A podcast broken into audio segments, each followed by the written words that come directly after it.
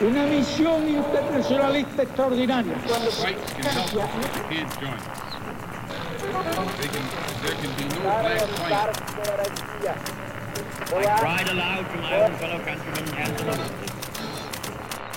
Sua rádio da história.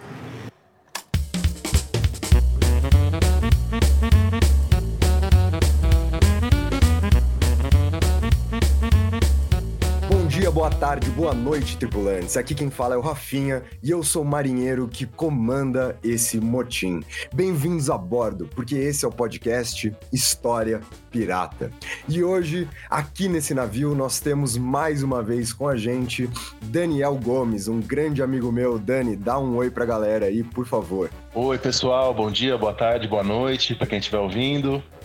Bom, me chamo Daniel Gomes de Carvalho, sou professor de História Moderna, da UNB, sou pesquisador, historiador, estudo o século XVIII e trabalho com temas de história moderna de maneira geral, né? Sou especialista na, na, na, questão do iluminismo, da Revolução Francesa, mas trabalho com vários temas, né? Entre eles a Reforma Protestante, que a gente vai discutir no dia de hoje. Vocês vão ver aqui várias vezes o Daniel aqui com a gente. A gente chegou a conversar algumas vezes sobre a gente começar um podcast juntos. Acabou não acontecendo, mas de qualquer jeito, é, saibam vocês que ele sempre estará convidado aqui para participar desse motim aqui com a gente. E como vocês viram, o Dani está falando que nós iremos discutir hoje, né, a questão das reformas protestantes. Mais especificamente, para que a gente não tenha aqui um programa de cinco horas, porque se deixaram os dois falando, talvez a gente fale por cinco horas seguidas, a gente decidiu tentar dar uma centralizada, dar uma focalizada nessa discussão na reforma luterana, aquela que ganha um protagonismo maior, né, mediante a inauguração das reformas. Vale lembrar para quem está escutando esse episódio e não escutou os anteriores, que esse assunto nosso que nós abordaremos aqui hoje, né, sobre a questão religiosa do início da Idade Moderna, ele também faz parte do último programa que eu gravei com o Daniel, né, que foi o História Pirata número 3. Programa esse no qual a gente estava debatendo, no qual a gente estava discutindo as possíveis permanências e as possíveis rupturas nessa passagem da Idade Média para a idade moderna. A gente ainda promete para vocês que voltaremos nesse assunto, mas hoje a gente está destacando uma parte dele para criar um programa exclusivamente para né, esse tema, que é o tema da reforma protestante.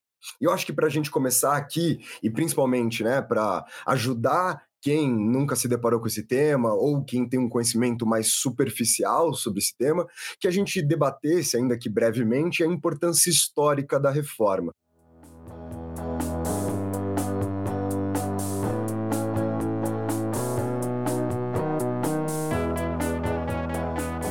Dani, dentro de toda aquela discussão que a gente estava tendo, dentro de toda essa ideia da passagem da Idade Média para a Idade Moderna, de que forma você encaixaria as reformas protestantes e, mais precisamente, a reforma do Lutero dentro desse contexto? Olha, se a gente for pensar em termos de impacto, o ouvinte pode pensar no impacto que a Revolução Francesa tem na vida dele. O ouvinte pode pensar no impacto que a Revolução Russa tem na vida dele. E eu tenho certeza que o ouvinte vai chegar à conclusão de que o impacto da reforma protestante é muito maior. Né? A reforma protestante, eu não tenho nenhuma dúvida disso, é um dos acontecimentos mais grávidos de consequências de toda a história da raça humana. Portanto, se a gente for pensar em termos de impacto, em termos de transformação, a reforma protestante pode tranquilamente ser chamada de uma revolução. Ela pode tranquilamente ser chamada de uma revolução em vários sentidos. Aí você pode me perguntar, mas professor, e se eu for católico? Daniel, eu sou católico, eu vou considerar a reforma protestante tão importante assim? Com certeza.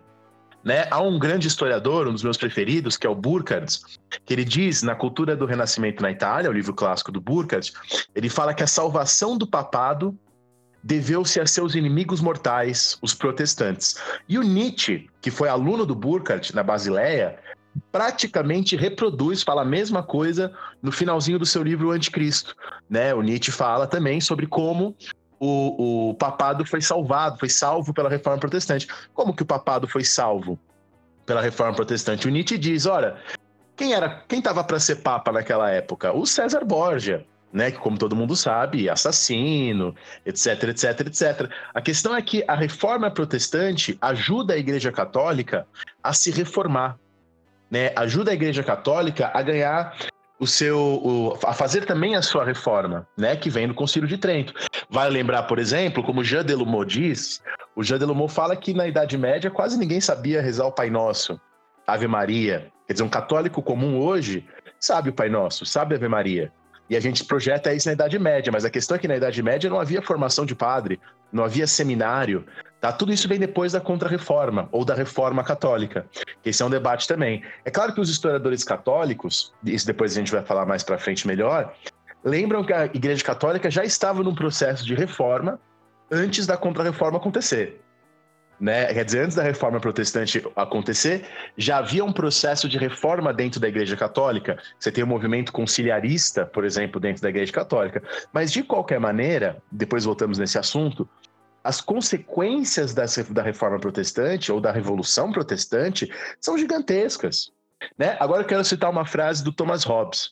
Diz o Hobbes: depois que a Bíblia foi traduzida para o inglês, todo homem, ou melhor, todo rapaz e toda rapariga capaz de ler em inglês falavam de Deus onipotente e que entendiam o que ele dizia. Quer dizer, o Hobbes está dizendo como na Inglaterra do século XVII, pós-reforma protestante, depois que Lutero fala em livre exame das escrituras, as pessoas começaram a interpretar a Bíblia, as Escrituras, do seu próprio jeito, a seu bel prazer. E como a gente sabe, no século XVII, na, na Inglaterra, tem gente que começa a contestar os cercamentos, as propriedades privadas, usando a Bíblia como base, usando trechos da Bíblia.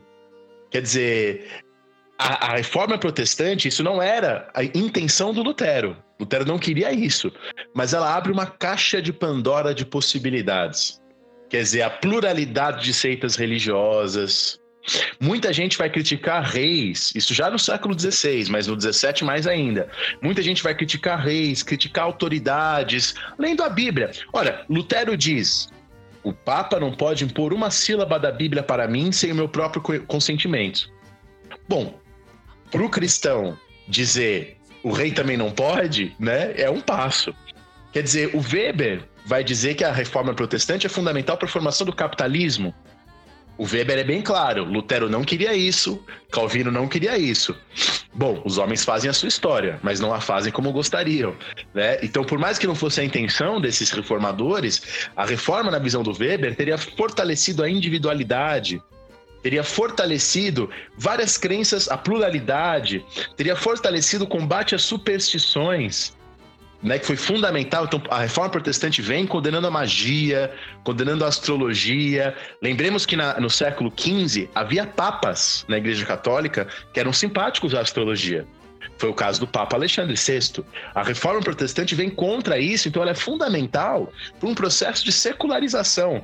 De novo, por mais que isso não fosse a intenção dos reformadores, né? E mais, a reforma protestante ela criou um novo tipo social né? A Revolução Francesa e a Revolução Russa também criaram um novo tipo social, né? O militante, o revolucionário. Ela cria o puritano, né? Ela cria aquele homem que se sente o escolhido de Deus.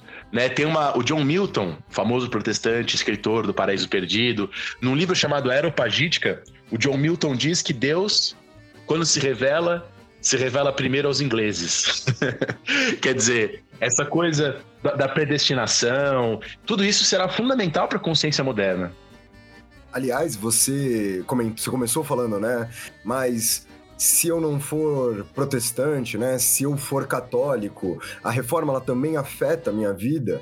Inclusive, você esbarrou em temas né, que obviamente a gente sabe que eles não são indissociáveis, mas que quando a gente faz o estudo deles, quando a gente faz a análise deles, a gente acaba, né, fragmentando eles, separando eles em pequenos blocos, você esbarrou em temas que dentro dessa, eh, dessa dissociação, né, do estudar, eles nem sequer são religiosos, né? Você esbarrou em temas relacionados à economia, como o caso do capitalismo e a sua relação com Weber.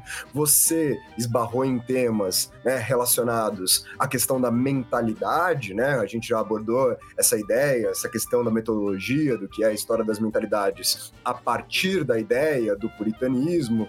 Você esbarrou num tema que com certeza é muito caro à reforma, que é a questão da leitura, né? Que é a questão da alfabetização. Muitas vezes a gente faz essa generalização em relação ao que é ser letrado, o que não é ser letrado. Acho que é até uma coisa que a gente pode discutir, principalmente quando a gente falar da tradução da Bíblia, etc e tal, mas que ela expande, né, independentemente do que a gente está chamando de ser alfabetizado ou não ser alfabetizado, o acesso às leituras. E a partir do momento que ela colabora no acesso às leituras, seja por meio da Bíblia, como você bem mencionou, ou seja, né, por meio de outras obras escritas. Aliás, eu acho que vale o adendo de lembrar que nós também estamos aqui num período em que a prensa do Gutenberg, por exemplo, né, permite uma maior disseminação desses materiais escritos, um maior espalhamento dessas ideias por meio das palavras, mas como tudo isso também não contribuirá né, para grandes questionamentos políticos e assim por diante.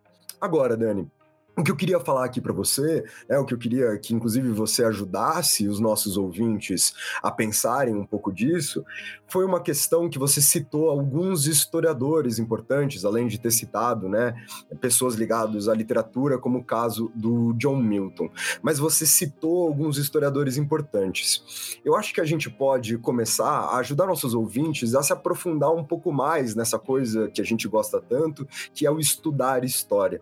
Então talvez seja interessante a gente começar debatendo uma historiografia da reforma, ou seja, aquilo que os historiadores escreveram sobre a reforma protestante e os debates ali existentes entre elas. Inclusive, eu gostaria de lembrar a todos que estão nos escutando aqui agora que desde o episódio passado, desde o episódio de grandes navegações, eu vou fazer questão de deixar lá na descrição do episódio toda a bibliografia que foi utilizada para preparar cada um dos programas, ou seja, livros aí que fazem referência, dos quais a gente extraiu informações, do qual a gente, né, extraiu debates e assim por diante. Então, Dani, você pode apresentar um pouco da historiografia sobre a reforma? Bom, são muitos os debates né, que existem na historiografia sobre a reforma. Então, primeiro eu vou colocar um específico, que é o debate sobre a relação entre a reforma protestante e o renascimento. Né? Se a gente convencionar que o renascimento começa no século XIV, com Petrarca e Boccaccio, e que a reforma começa no século XVI, a partir de 1517, como se convenciona geralmente, com Lutero, Bom, vemos que o Renascimento, então, seria um fenômeno, seria um movimento artístico, intelectual, bem anterior à Reforma, dois séculos anterior à Reforma. Então, e há um debate que é um debate sem solução, sem uma solução única, né?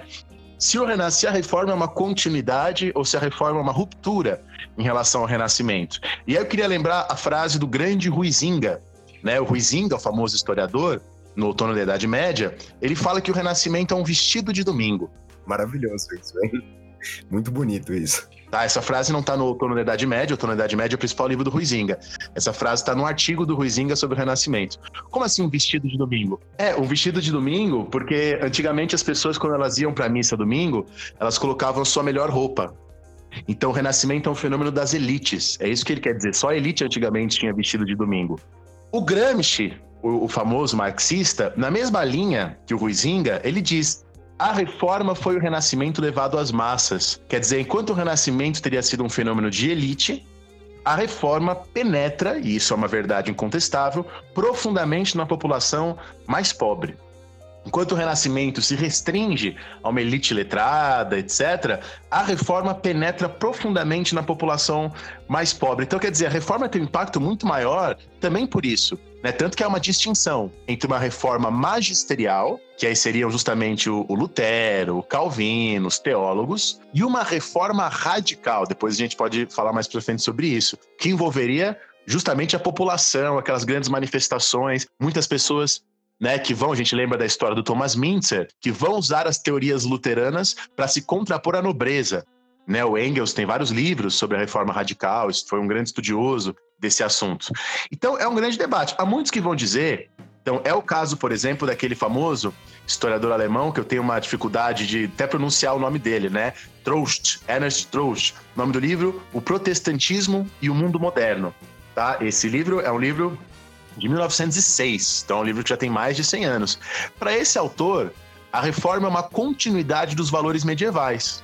Isso faz sentido, porque você tem os místicos medievais, você tem os agostinianos medievais, então você tem vários medievais que já anunciam ideias que depois o Lutero vai recuperar. Quando o Lutero entra em depressão, em tristeza, o Lutero diz que ele está vivendo a noite escura da alma.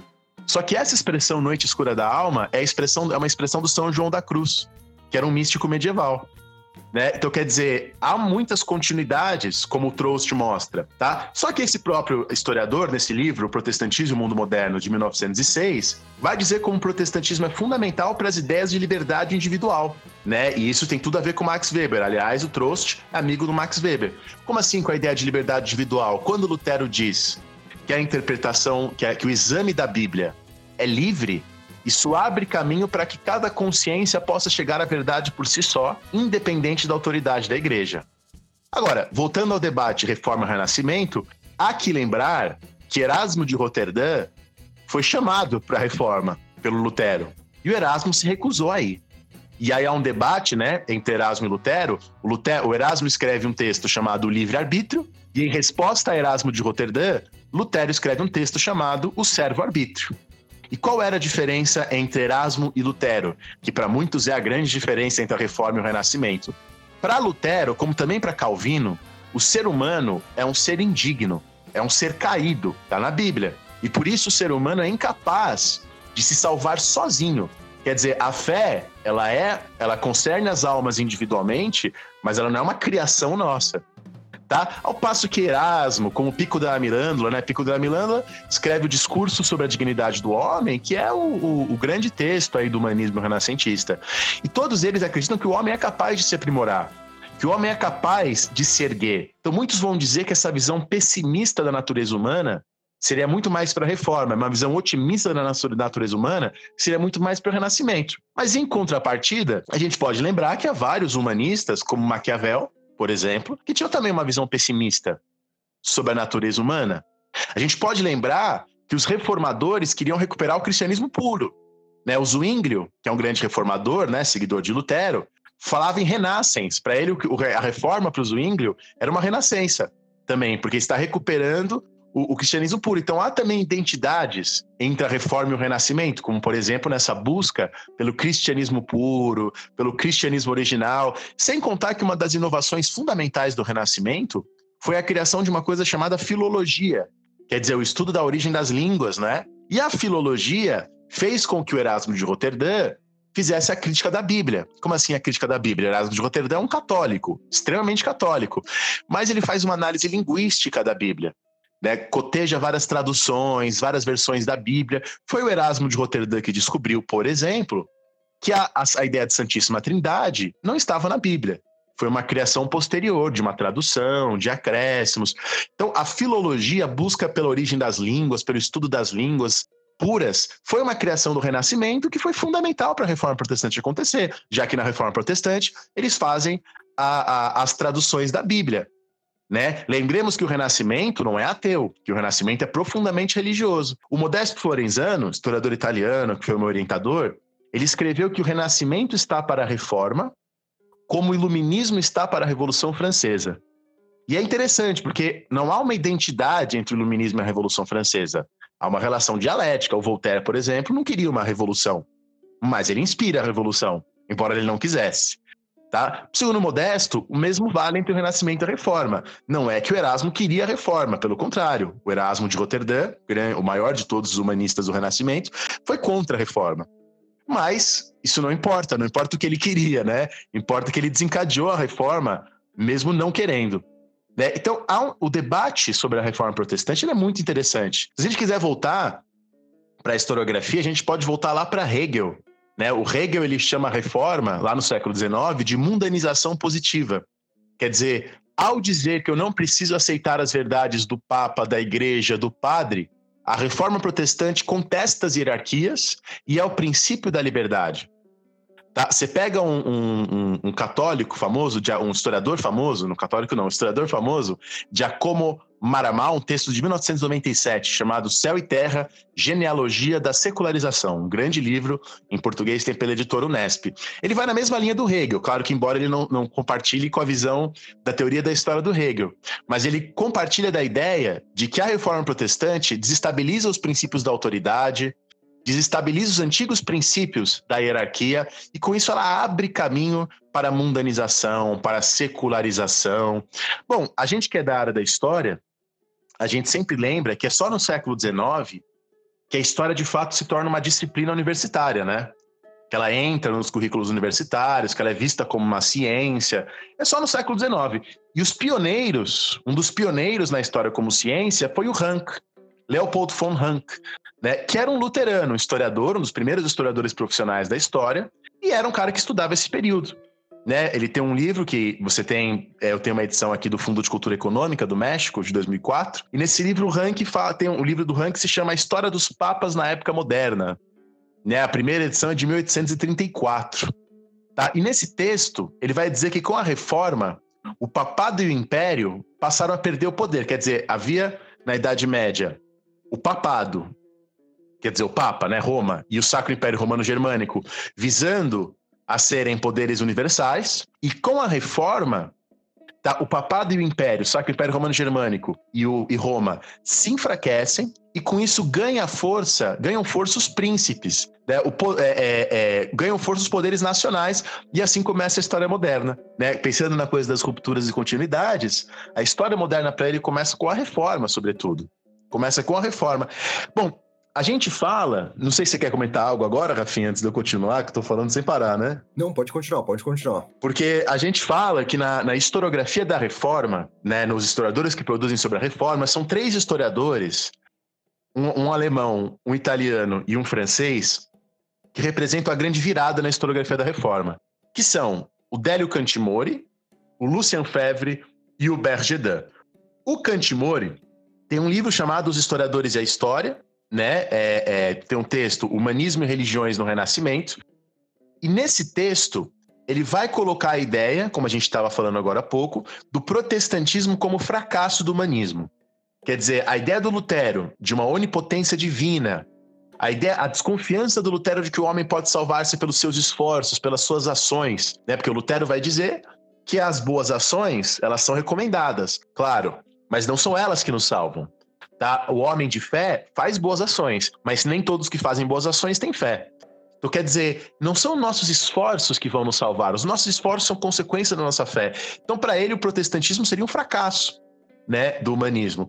Então, o Délio Cantimoro é um nome fundamental para a historiografia da reforma. Outro nome fundamental, e que é um nome fundamental para a historiografia como um todo, né, é o Lucien Febvre. Muitos conhecem o texto do Lucien Febvre, O Problema da Incredulidade no Século XVI, A Religião de Rabelais. É o texto que ele vai mostrar que não existia um espaço social para você ser ateu no século XVI, né? Ele, não, ele, busca, ele busca encontrar ateus no século XVI e ele não encontra. Né? O Lucien Febvre é interessante porque ele vai buscar algumas histórias sobre a espiritualidade no século XVI mais abrangentes. E ele vai mostrar uma coisa que é verdadeira, eu concordo, acho que você vai concordar também, e é o contrário do que está nos livros didáticos, Rafinha. Que é o quê? Lucian Febvre mostra que os abusos da Igreja Católica, a corrupção da Igreja Católica, como se diz, não são um fator determinante para a reforma protestante.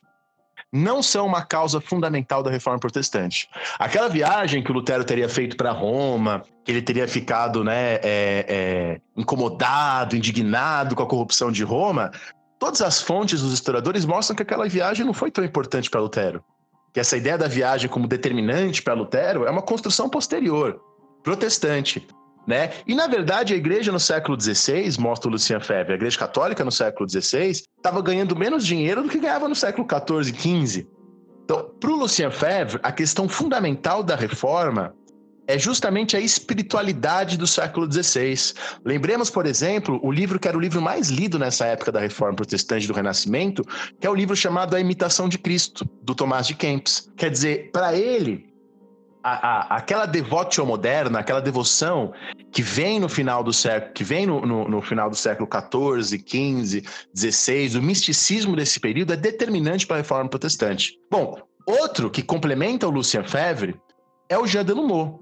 Né? E é o Jean Delumeau que vai derrubar também outras interpretações que ainda estão, infelizmente, em alguns livros didáticos, economicistas da reforma, como pensar a reforma como relacionada à ascensão da burguesia. Quer dizer, se a reforma tivesse a ver com a ascensão da burguesia, se a reforma tivesse a ver com riqueza, com comércio, ela teria começado na Itália, né? E não em Wittenberg.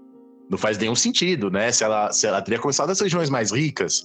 Ele nega também, assim como o Lucien Febvre, o Jean Delumeau nega que os abusos da igreja foram determinantes para a reforma. Vale lembrar que já havia críticas aos abusos da igreja católica, a corrupção da igreja católica, como a gente falaria hoje, desde o século XII. Então, quer dizer, se a, se a Igreja Católica já está sendo criticada desde o século XII, por que, que é só no século XVI que a reforma vem?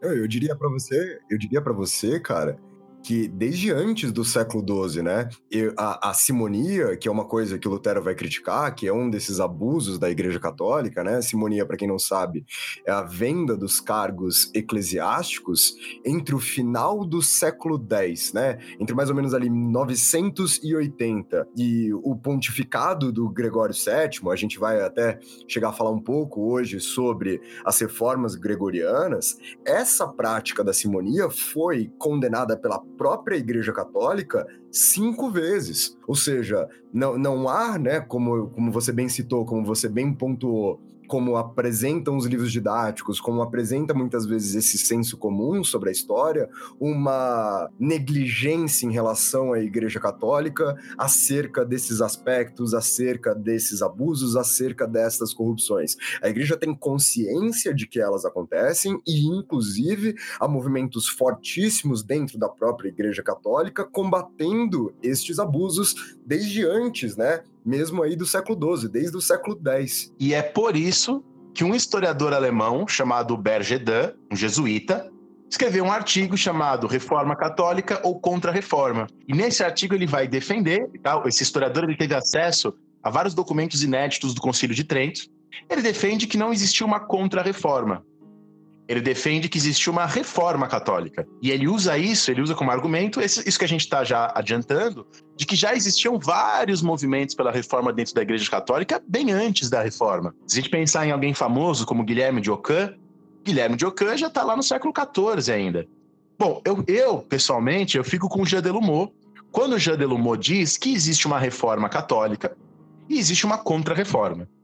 Tá? O Jean Delumeau vai dizer, ó, é inegável que a Igreja Católica já estava se reformando desde o século XIV, que o Concílio de Trento vai ser, em certa medida, uma continuação disso. Mas não podemos negar também que várias ações da Igreja Católica do século XVI em diante, como, por exemplo, a reinstauração da Inquisição, tem a ver com combate ao protestantismo. Não apenas combate ao protestantismo, mas também combate ao protestantismo.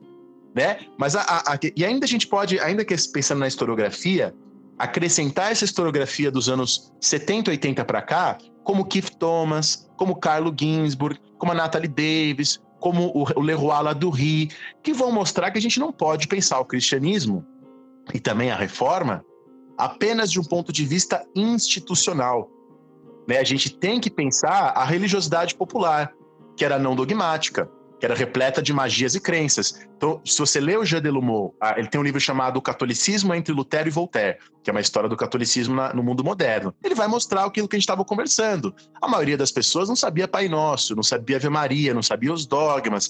Na Idade Média, os padres não tinham formação de, em, em seminários, como a gente vê hoje em dia. Sem contar que a gente tem que pensar que na Espanha, no século XVI, você teve uma série de pensadores, aquilo que passou para a história como a escola de Salamanca, né, porque eles ficavam na Universidade de Salamanca, que vão pensar ideias, vão recuperar do, do, do São Tomás de Aquino no século XVI ideias como direito natural e que vão se opor ao massacre dos indígenas, não todos, mas há muitos jesuítas que, baseados numa ideia de direito natural na Espanha do século XVI, vão se opor ao massacre dos jesuítas e ao massacre contra os indígenas, né?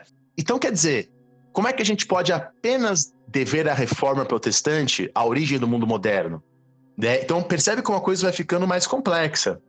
Né? Percebe? E aí você pega um historiador, agora indo para os historiadores mais recentes, o italiano Alberto Tementi, que morreu agora em 2002. ele vai dizer: a gente também não pode pensar a reforma como uma luta entre católicos e protestantes.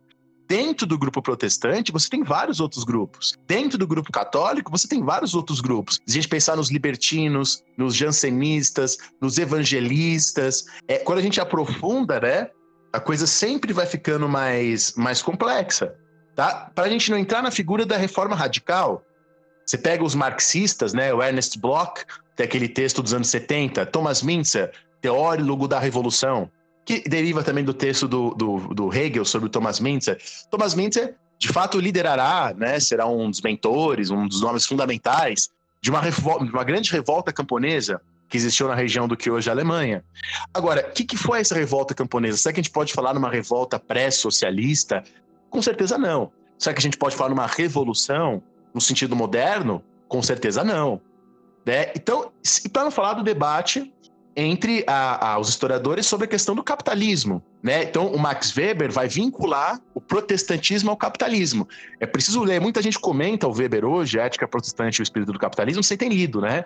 Você ter lido com atenção. O Weber não fala em momento algum que o protestantismo gera o pensamento capitalista. Ele não fala isso. O que o Weber fala é que, cap... é que o protestantismo será um pensamento que se adaptará facilmente às demandas dos capitalistas. Que os capitalistas vão se apropriar disso e vai encaixar bem, vamos dizer assim, que é diferente de falar que uma coisa gera outra, né? É muito mais no sentido de uma instrumentalização.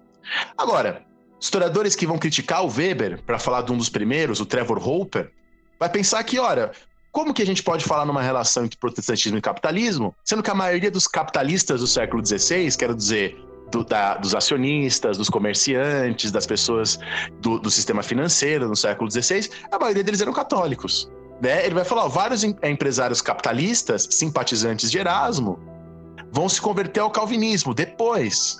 Então, quer dizer, é, é, é, os historiadores até hoje não têm um consenso a esse respeito. Tá? Eu, sou, eu, particularmente, sou simpático às ideias do Weber, mas com moderação, com alterações, né? se você não exagerar nessa relação. E, bom, alguns historiadores vivos, né? Então a Natalie Davis, que ainda está tá bem velhinha, né? Mas ainda está viva, vai falar da violência inerente à maneira como as pessoas viviam a religião nesse momento. A religião era vivida na Idade Moderna de maneira bastante violenta. Isso vale tanto para católicos quanto, quanto para protestantes. Né? É, é, se você pegar, por exemplo, um discurso do Thomas Case, que era um protestante inglês, Olha o discurso dele. Ele, ele falou isso em 1641 no parlamento inglês, na Câmara dos Comuns. A reforma deve ser universal, disse Thomas Case. Reforma de todos os lugares, de todas as pessoas e de todas as profissões. Todas as plantas que meu Pai Celestial não plantou serão arrancadas. Né? Ele está falando sobre a destruição de quem não é protestante. Lutero, isso que eu vou citar agora do Lutero, está num texto do Lutero chamado O Servo-Arbítrio, aquele que é uma resposta ao Erasmo. Diz o Lutero: Contra esta febre não há medicina.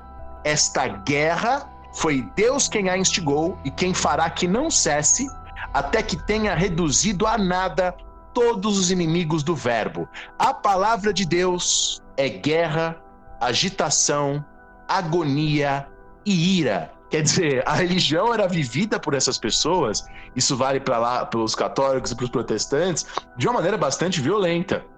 Né, eu deixo como, quem quiser ler sobre a Inquisição, eu deixo sempre como sugestão o texto do Francisco Bettencourt, História das Inquisições. Aliás, é, é importante a gente lembrar, e esse período da Reforma é também o período da caça às bruxas, né? As pessoas têm uma imagem absolutamente errada de que a caça às bruxas é um fenômeno medieval, mas o auge da caça às bruxas é no final do século XVI e começo do século XVII, tá? Também recomendo a leitura do Denis Cruzet, tá? Também é um historiador vivo. Ele tem um livro chamado A Noite de São Bartolomeu.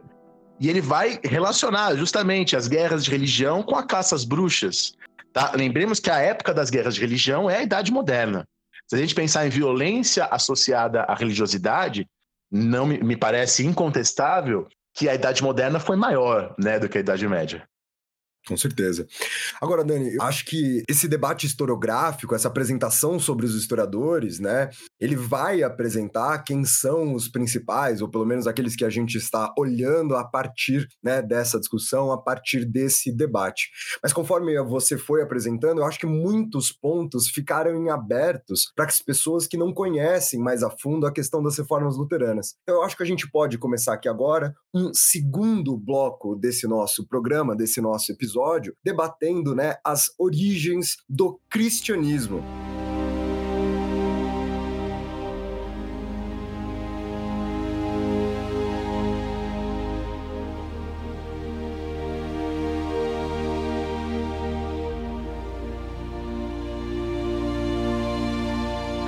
Pode parecer, a princípio, um pouco contraditório a gente falar sobre as origens do cristianismo, talvez, é, inclusive, sobre as origens do catolicismo, para a gente debater a questão das reformas protestantes, mas até mesmo pensando num sentido um pouco mais dialético da coisa, eu acho que não tem como a gente falar sobre as reformas protestantes, sobre esse pensamento do Lutero, sobre cada um desses pontos que você né, passou aí enquanto fazia o debate historiográfico, sem a gente olhar para a contrapartida, né? Ou até mesmo sem a gente pensar, sem a gente avaliar se é que o catolicismo é de fato uma contrapartida. Então eu quero começar o segundo bloco aqui desse nosso programa falando sobre as origens do cristianismo, falando, né, sobre a formação do cristianismo ali em Roma e principalmente que a gente debata um pouco sobre as relações entre igreja, entre a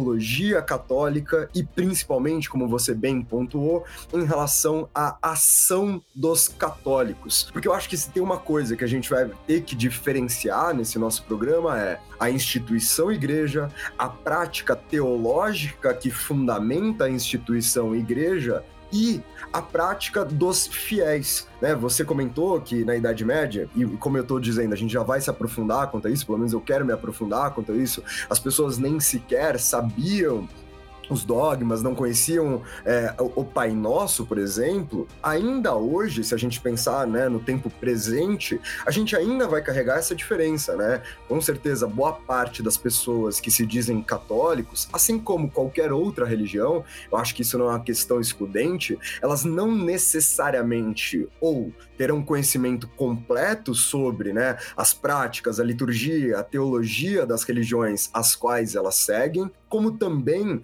elas atuarão, ou seja, farão ali as suas ações em sentidos muitas vezes contrários às tais práticas, às tais defesas né, destas religiões. Então, vamos começar falando um pouco sobre a formação né, dessa ortodoxia, se é que ela existe ali em Roma. Então, assim, para que a gente possa debater as origens do cristianismo, obviamente que a gente tem que pensar no Império Romano, até porque, por razões óbvias, a gente sabe que as origens do cristianismo, que o começo ali de uma pregação no sentido dos valores cristãos, ele vai ter a sua força maior aí no século I, obviamente, depois de Cristo, naquilo que a gente denomina o século I depois de Cristo. Eu acho que talvez seja algo mais conhecido por parte dos nossos ouvintes que o cristianismo, ali principalmente nos dois, dois séculos e meio iniciais da sua existência, eles foram duramente perseguidos pelo Império Romano. Mas, antes de eu me aprofundar em relação a essas perseguições, eu tenho que aqui apresentar para vocês o fato de que esse espaço, né, esse objeto ao qual eu estou me referindo, chamado Império Romano, trata-se de um império geograficamente muito gigantesco. Então, assim, quando a gente pensa nas origens, nos primórdios, na formação do cristianismo, a gente tem que levar em consideração que antes de mais nada, sem sombra de dúvidas, esse cristianismo, ele não se dá, ele não se estabelece de forma igualitária por toda a extensão do Império Romano. E que, inclusive, né, isso pode soar um pouco contraditório, mas ele só será contraditório numa primeiro, num primeiro contato, porque se vocês pararem para pensar mais a fundo, é algo bastante óbvio, na verdade, que a gênesis desse cristianismo se dá no Império Romano, mas não em Roma. Ou seja, né, ele se dá no território o qual está sob domínio imperial de Roma, mas não vai se dar ali no centro da Península Itálica. É, o, o, cristianismo é algo que toma força, que ganha ali a sua disseminação não a partir do ocidente do império, mas sim a partir do oriente do império que por sua vez possui características culturais, linguísticas distintas das características disseminadas e muito bem estabelecidas no Ocidente, ali no centro administrativo imperial, ali na Península Itálica. Aliás, a, a, palavra cristãos, né, ela vai aparecer pela primeira vez no núcleo que ganha um corpo mais forte do que vai se transformar na Igreja Católica, que é ali na região de Antioquia, né, o que seria hoje ali uma região da Turquia e que, inclusive, esse cristianismo, ainda que perseguido, e como eu disse, eu já vou me aprofundar em relação a isso aqui, era um cristianismo que precisava lidar desde o início com uma polarização religiosa entre os judeus que haviam se cristianizados, ou seja, aqueles que eu chamarei aqui de judeus cristãos e entre os pagãos, né? Lembra que a gente chama de pagão aqueles que cultuam os deuses greco-romanos. Então há uma diferença entre os judeus cristãos e os pagano-cristãos, entre os judeus que se cristianizaram e os pagãos que se cristianizaram.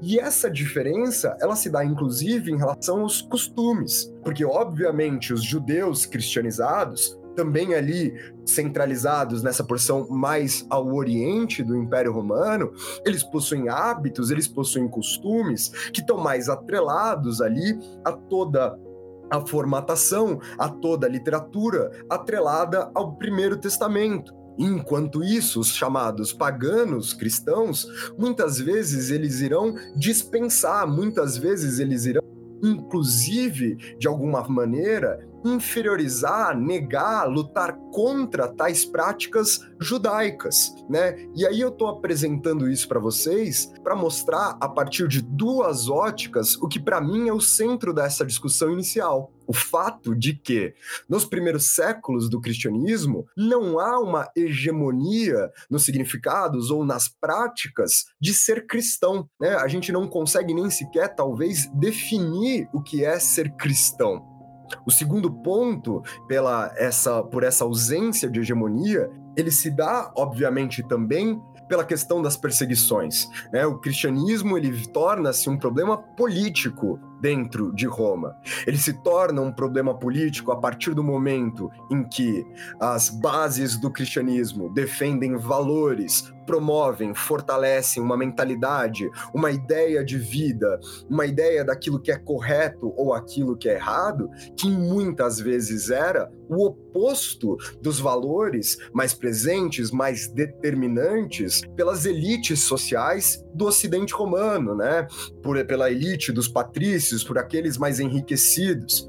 Eu sempre uso isso como exemplo quando eu estou em sala de aula, mas se a gente colocar um cristão dentro de um banquete romano, né, inserido nesse fenômeno é, de entretenimento, nesse fenômeno social da elite romana, que eram os banquetes, o cristão ficará ali completamente horrorizado, pois o luxo, a ostentação, a gula, a luxúria presente ali, ela se chocará, né, de encontro com os valores defendidos pelos cristãos. Há inclusive um componente adicional no que diz respeito ao cristianismo ser um problema político dentro de Roma, que é o fato de que os imperadores romanos, eles eram augustos, ou seja, eles possuíam uma legitimação, eles possuíam um caráter, né, divino relacionado ao seu poder político, atrelado aos deuses greco-romanos. Os cristãos, portanto,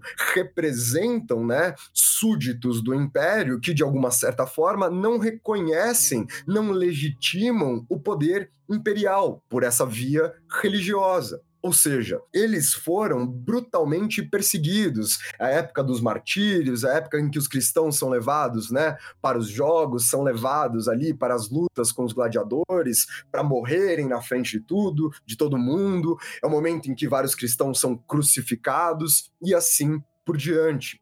Ou seja, imagine se você fosse um cristão, mas não pudesse, ou pelo menos tentasse evitar ao máximo, a fim de fugir dessas perseguições, né, você ter o seu culto de forma pública. Muitas vezes, os cultos cristãos acabavam sendo levados para os espaços privados, o que dificulta que todos os cristãos cultuem o cristianismo, tenham práticas cristãs semelhantes. Em outras palavras, o que eu quero dizer é que isso favorece ainda mais uma heterogeneidade né, do que significa ser cristão. Cuidado, isso não significa, isso não quer dizer que não há formação de igrejas, que não há formação de núcleos eclesiásticos nesse momento.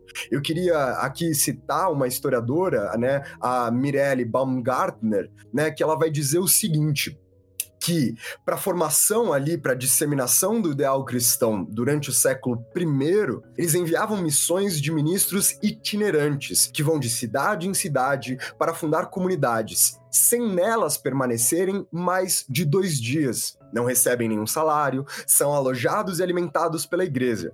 São chamados de apostoloi, palavra grega que significa enviados. Ou seja, a gente repara aqui nesse excerto né, da Baumgartner que existe já, desde o século I, uma vontade, um desejo né, de disseminar o cristianismo, de enviar os tais, né, apostolói, de enviar esses ministros itinerantes para espalhar a palavra de Cristo e assim por diante.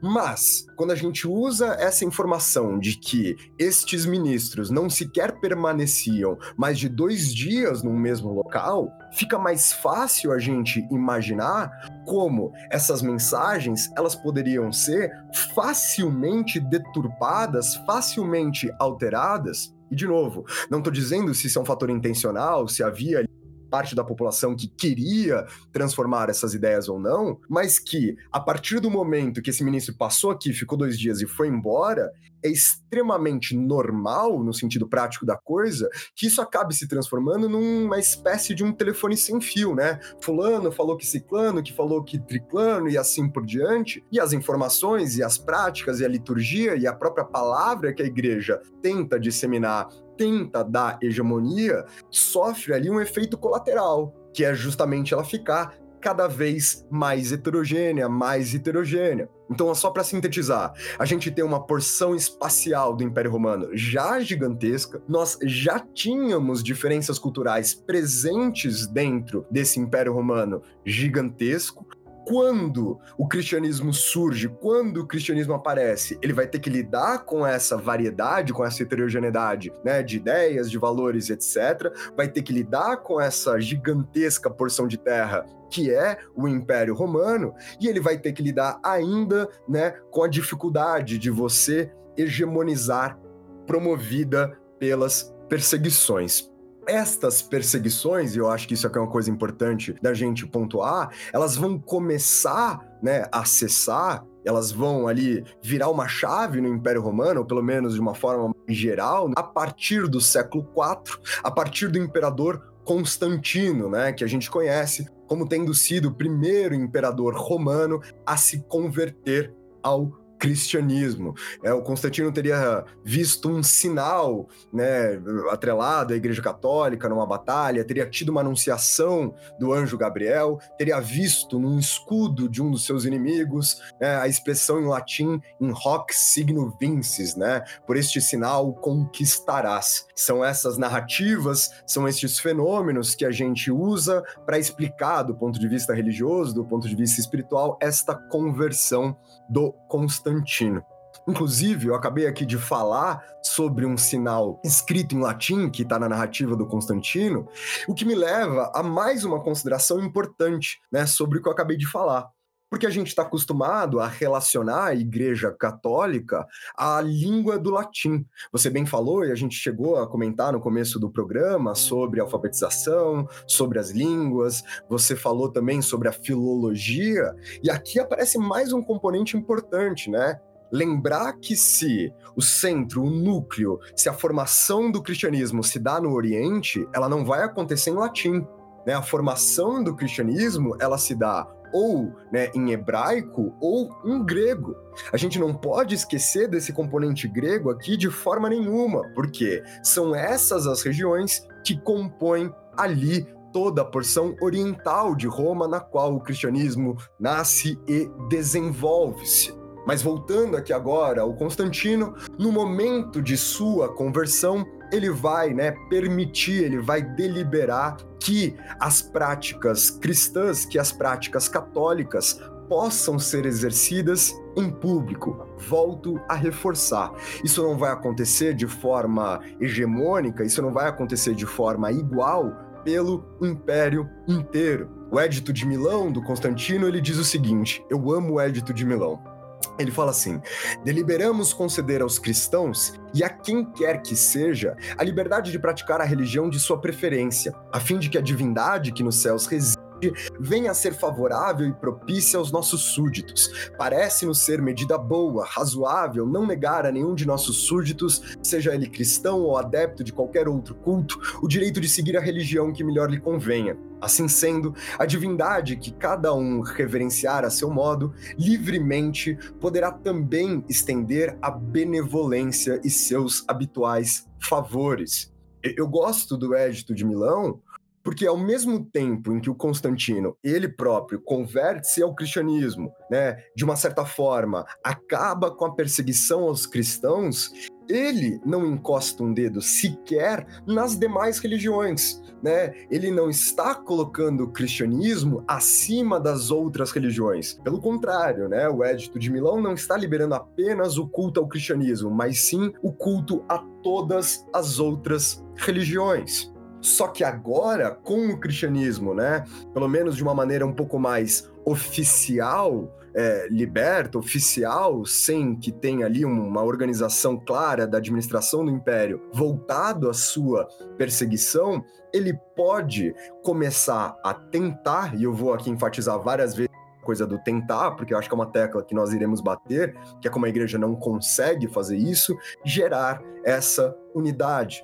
Né? Em 325 e 326 acontece o primeiro concílio de Nicéia, que é justamente ali a primeira tentativa de forma mais clara, de forma mais direta, de oferecer essa hegemonia.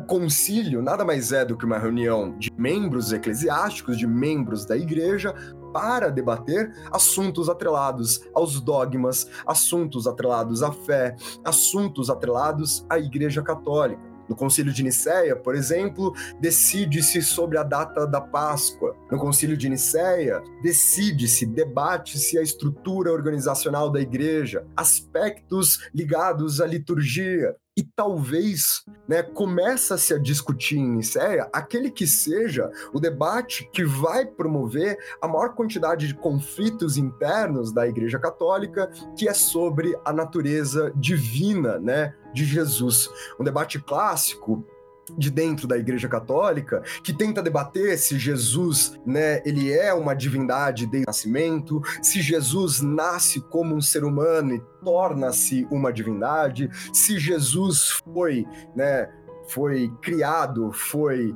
ali fruto dos homens, dos seres humanos e de uma certa forma adotado por Deus posteriormente, se ele já é fruto do divino e assim por diante. No Concílio de Nicéia, decide-se que Jesus havia sido né, gerado por Deus e criado por Deus, decide-se que Jesus é uma divindade anterior ao seu próprio nascimento. Mas essa decisão não é uma decisão fácil, né? Até mesmo porque muitos dos bispos, ali tem 300 bispos fazendo parte do Conselho de Nicéia, eles vão se opor a essa ideia. O mais famoso dessas oposições, a mais famosa dessas oposições é a oposição do Ário, né, que dará origem ao arianismo. O Ário já vem desde antes, desde o começo do século IV, defendendo, né, que o, o, Filho de Deus não existe desde toda a eternidade, que Cristo seria um homem perfeito, mas que foi criado e adotado por Deus posteriormente Eu estou dizendo que esse é um debate recorrente aqui, né, dentro da Igreja Católica, porque num primeiro momento o Ário vai ser renegado pelo concílio, mas muitas vezes posteriormente haverão concílios, haverão sínodos, né, haverá sínodos, haverá concílios que vão né, retomar, reabilitar o Ário para dentro da Igreja Católica. Então reparem vocês como, né, mesmo quando a Igreja Católica tenta gerar a sua ortodoxia, tenta gerar a sua unidade, isso ainda é um problema, né? Isso ainda é um problema que é, na verdade, que aqueles que não concordam, aqueles que optarem por novos caminhos, ou seja, escolhas diferentes daquela estabelecida pela Igreja Católica nas suas reuniões, eles não deixarão de existir. Eles não deixarão de acreditar em Deus, eles não deixarão, né, de tomar as suas próprias escolhas, mas eles passarão a ser vistos como hereges. E essa construção das heresias, né? A palavra heresia ela vem do grego aireses ou do latim aereses, né? Ela significa justamente escolha, opção.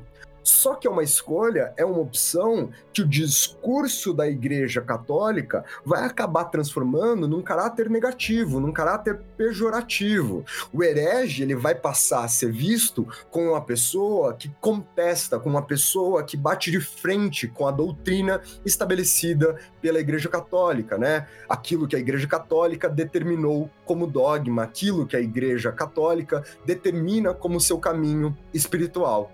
Porém, eu acho que esse é um ponto fundamental. Esse herege, ele não vai ser sempre fácil de identificar, por no... porque, afinal de contas, como eu acho que a própria história do Concílio de Nicéia ilustra bem pra gente, há também heresias por dentro da Igreja Católica. Não há essa unidade nem sequer interna na Igreja Católica.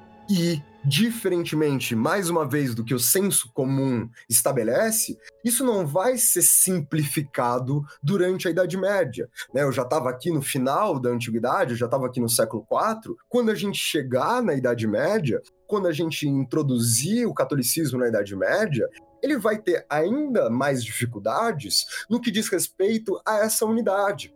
Afinal de contas, e eu acho que isso aqui é um ponto interessante, né? Se você quiser falar alguma coisa, fica à vontade, senão eu vou continuar falando aqui.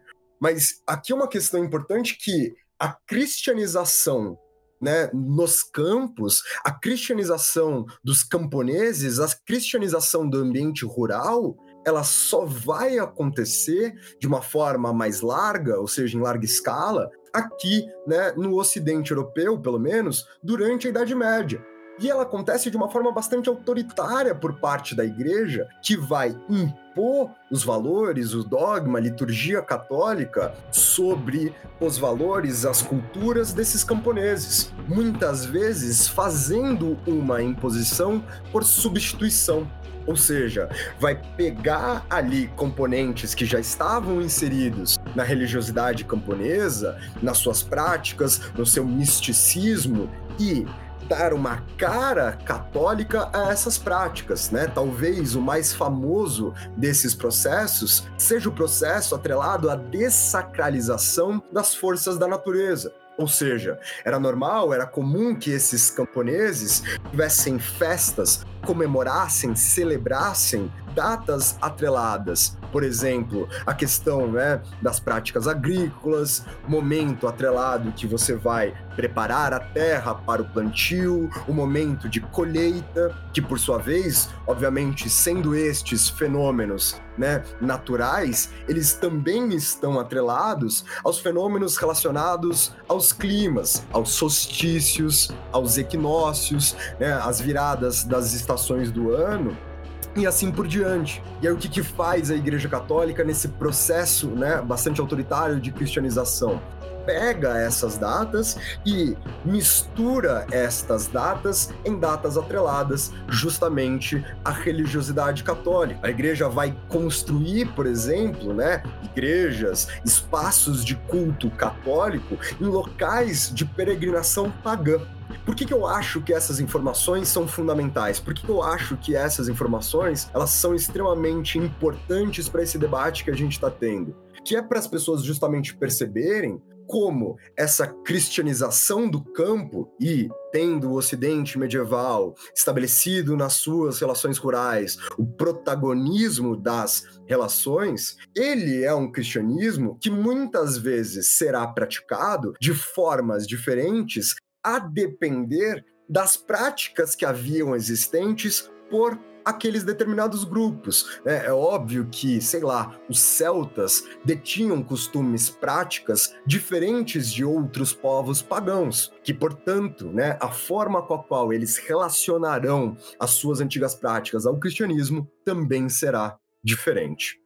No final do século VI, avançando aqui na cronologia, Gregório Magno, bispo de Roma, ele passa a poder ser considerado o primeiro papa, né? A palavra papas, com dois P's aí no meio, é um título grego que faz relação à veneração.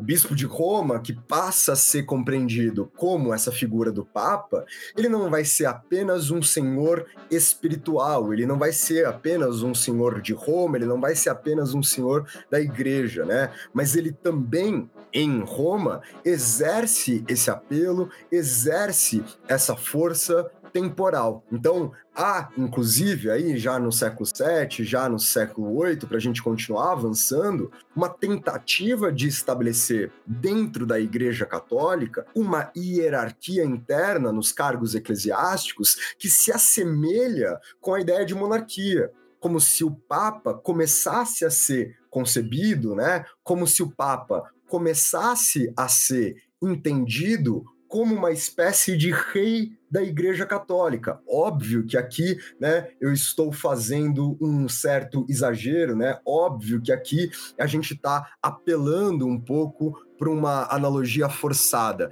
mas a ideia, a noção era essa. E isso como eu falei para vocês na introdução, conversando aqui com o Dani, ganha uma força ainda maior talvez na reforma interna da igreja, principalmente no que diz respeito à figura papal, que são as reformas gregorianas no século XI, quando o Papa Gregório VII passa a ser né, é, cultuado como uma importância maior, passa a ter uma autoridade, eu acho que essa é a palavra fundamental, como nunca havia tido antes dentro da Igreja Católica. Né? Lembrem-se que a reforma gregoriana, lá do século IX, irá dizer que o Papa é o único cujos pés devem ser beijados por todos os príncipes, que são as reformas gregorianas que vão fundamentalizar a ideia da infalibilidade papal. O Papa nunca errou nem errará por toda a eternidade, ou seja, o construto dessa ideia de um papa muito atrelado à noção de autoridade, ele demora muito para acontecer.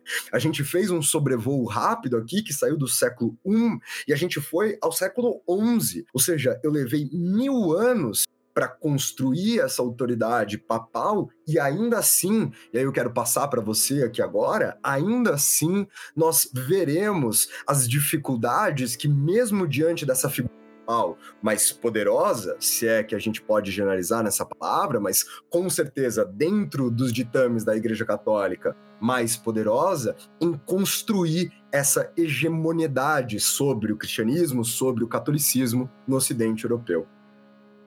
Então, com essa belíssima fala do Rafinha, ficou bastante claro como aquele senso comum. Ah, na Idade Média, a Igreja Católica manda em tudo e controla tudo, todas as almas estão sob mando da Igreja Católica. Como isso é um senso comum e que uma análise histórica propriamente dita mostra que a coisa não é bem assim. E que, e essa é a grande questão dos historiadores, a Igreja Católica tem uma história, há uma historicidade deste poder da Igreja Católica, dessa ação da Igreja Católica, há uma diversidade de práticas, como a gente já falou muito bem, entre o que a população de fato pensa, entre o que é a teologia, o que é o poder. E aí, se nós pensarmos então, há reformas durante toda a história da Igreja Católica. No século XII, a gente tem a questão do tomismo, quer dizer, uma recuperação de Aristóteles dentro da teologia católica, Recuperação essa que se deve aos árabes. Então, a Igreja Católica, nesse contexto, foi influenciada pela população árabe, pela população islâmica, na sua recuperação de Aristóteles. Só que quando chega o século XIV, dois séculos antes da Reforma, a Igreja passa por uma enorme transformação. De um ponto de vista teológico, em primeiro lugar, nós temos no século 13 e 14 a ascensão da figura de Guilherme de Ockham, e contrário a, a, a, São Tomás de Aquino, Guilherme de Ockham vai dizer que a existência de Deus, que os atributos de Deus são objetos apenas e tão somente da fé e não da razão de forma alguma, como dizia São Tomás de Aquino. Agora, quem introduz o ocamismo na Alemanha é um cara chamado, é um monge chamado Gabriel Biel. Gabriel Biel, por sua vez, foi professor dos professores de Lutero. Então veja como Lutero está diretamente ligado a esta crise teológica que a Igreja Católica passa desde o século XIV. Há Guilherme de Ockham, há um ocamista chamado Gabriel Biel, cujo aluno do aluno foi Martinho Lutero. Tá? O Gabriel Biel dizia que, o, que a razão e a vontade do ser humano permanecem iguais antes da queda, questão que o Lutero vai se opor inclusive. Mas quer dizer, há uma, há uma crise da Igreja Católica em vários aspectos. Então, no século XIV, nós temos o famoso cisma do Ocidente, né? Quando a Igreja Católica passa a ter dois papas e por um momento ela chega a ter três papas. E nesse momento, em pleno século XIV, comecinho do XV, você tem o chamado Concílio de Constança, há grupos dentro da Igreja Católica defendendo o conciliarismo. O que, que seria o conciliarismo? Para ser anacrônico, uma espécie de parlamentarismo católico. Quer dizer que as decisões dentro da Igreja Católica sejam tomadas pelo concílio de bispos e cardeais e não pelo Papa. Quer dizer, isso dentro da igreja no século XIV, dois séculos antes da reforma. Já havia gente defendendo uma diminuição do poder do Papa, em contraposição às ideias da reforma gregoriana dois séculos antes. Século XIV, Guerra dos Cem Anos, peste negra, Guerra das Duas Rosas na Inglaterra. É no século XIV que a palavra macabro começa a ser utilizada. O padre, o pregador Geller, no século, comecinho do século XV, lança a máxima salve-se quem puder. O Jean Delumeau, na sua História do Medo no Ocidente, famoso livro do, desse autor, fala bastante sobre isso no século XIV. Fome, peste, guerra, e não podemos esquecer os estudantes brasileiros geralmente esquecem, da importância do, do Império Turco-Otomano nesse momento. 1529, na época do Lutero, os turcos invadem Viena. Quer dizer, Viena é invadida pelos turcos. A ameaça de uma tomada islâmica da, da Europa era vista como uma possibilidade grande, como uma ameaça real pelas pessoas nesse período. Então, há dois séculos já antes de Lutero, uma grande podemos chamar de crise, se quisermos, né? mas uma grande transformação, há uma crise teológica, uma crise moral, ao misticismo, como nós falamos, e em grande medida o Lutero é um continuador, é, é tributário desses místicos medievais, como Gerard Groth, como o movimento dos Irmãos da Vida Comum, como Mestre Eckhart, como São Tomás de Kempis, que como a gente falou há pouco tempo, o livro do São Tomás de Kempis, A Imitação de Cristo, é o livro mais lido do século XV e XVI. É o livro mais famoso e mais importante para as pessoas, né, mais lido pras, pelas pessoas nesse período, né? O São Bernardo usava termos como beijo espiritual com Deus, Cristo é meu esposo e eu sou a esposa de Cristo. O misticismo medieval prega uma relação muito direta, muito próxima do cristão com o divino coisa que também está em Lutero. Se você ler a Liberdade do Cristão do Lutero, Lutero usa essas expressões, esposo de Cristo, eu sou a esposa de Cristo, Cristo é meu marido, e esse tipo de coisa. Então, há todo um movimento já dois séculos antes de Lutero, há toda uma crise que já vem muito antes. E há muitas outras pessoas que tentaram fazer uma reforma antes de Lutero. Você tem na Inglaterra John Wycliffe e os Lollardos, né, que defendiam um cristianismo mais simples, que defendiam a tradução da Bíblia, que defendiam o sacerdócio universal. Isso praticamente dois séculos antes de Lutero. Na Boêmia, na, na, no que hoje é a Alemanha, você tinha os russitas, liderados por Jan Hus, né, defendendo coisas como eram contrários, por exemplo, às posses da Igreja Católica. Então, a movimento, a Igreja Católica na época do Lutero, já sofria todo tipo de crítica. Já conheceu várias reformas, como a de Wycliffe e a de Hus, Ambos não, não deram certo, ambas reformas não vingaram, mas elas tinham propostas mais radicais do que a do Lutero. Se a gente for pensar, antes de Lutero já havia Bíblias traduzidas clandestinamente, quer dizer, sem autorização da Igreja Católica, obviamente. Mas toda essa nossa primeira exposição é para colocar a coisa então nesse caminho. Já havia reformas dentro da igreja, já havia movimentos de crise, e agora fica mais difícil entender. Então, por que, que foi a reforma do Lutero que pegou? Então, por que, que foi a reforma do Lutero que de fato criou uma nova religião, embora essa não fosse a intenção do Lutero. Então, a partir disso, a partir dessa ideia, dessa pergunta, né, de por que, que a reforma luterana, que ganha esse aspecto, essa fundamentação, essa importância que ela tem, eu acho que vale a gente chegar num terceiro bloco desse nosso programa, que é olhar para o Lutero, olhar para o espaço do Lutero, para o contexto do Lutero, para as histórias atreladas ao Lutero. Dani, você pode apresentar quem foi Martinho Lutero pra gente? É, quando eu, eu, dei essa aula na UNB no semestre passado, eu fui, eu expliquei, fiz uma explicação a partir de uma frase bastante informal, né? Bastante não acadêmica, inclusive, mas que eu acho que ajuda a gente a entender, né? Eu falei assim, ó, vamos pensar que o Lutero era o homem certo no lugar certo, no momento certo. Né? Quer dizer, já havia várias reformas, a uma crise já há muito tempo, muito anterior ao próprio Lutero. Por que, que é a reforma de Lutero que cria uma nova religião, uma nova igreja? Bom, primeiro ele estava no lugar certo. Que lugar que ele estava? Como nós sabemos, a Alemanha não existia no século XVI. A Alemanha como país unificado é uma criação do século XIX. A região que hoje são mais ou menos Alemanha, República Tcheca, Áustria, tudo isso era englobado no assim chamado Sacro Império Romano Germânico. Sobre o Sacro Império Romano Germânico, o Voltaire é, já, certa vez falou assim: ó, a, grande questão do Sacro Império Romano Germânico é que ele não é nem sacro, nem romano, nem um império. Né? Ele só é germânico, disse Voltaire. Mas assim, o que era esse Sacro Império Romano Germânico na época do Lutero? Bom, o Sacro Império Romano Germânico ele tem a sua origem lá na Idade Média, no Império de Carlos Magno, na dissolução do Império de Carlos Magno a partir dos seus netos, no Tratado de Verdun. Não precisamos entrar nisso. Na época do Lutero, o Sacro Império Romano Germânico era constituído mais ou menos por 500 unidades políticas. Quer dizer, 500 unidades, algumas eram cidades imperiais, outras eram condados imperiais, outras eram vilas imperiais, outras eram com príncipes maiores. Então eram mais ou menos, e eu falo mais ou menos porque tem guerra toda hora, um anexa o outro, casa com o outro, mais ou menos 500 paizinhos. Vamos pensar assim. E desses 500 paizinhos, você tinha sete que eram mais importantes, porque esses sete os príncipes, os governantes desses sete, podiam eleger o imperador. Então, sete eram eleitores: o arcebispo de Mans, o arcebispo de Trier, o arcebispo da Colônia. Então, três desses estados eram controlados por bispos: o rei da Boêmia, o conde do Palatinado, o eleitor da Saxônia e o eleitor de Brandeburgo. Então, esses sete príncipes mais poderosos, quatro seculares e três espirituais, eram eleitores. Eles elegiam né, num, num, num, concílio, eles numa dieta, eles podiam eleger o imperador. Então perceba que é um imperador com poderes restritos.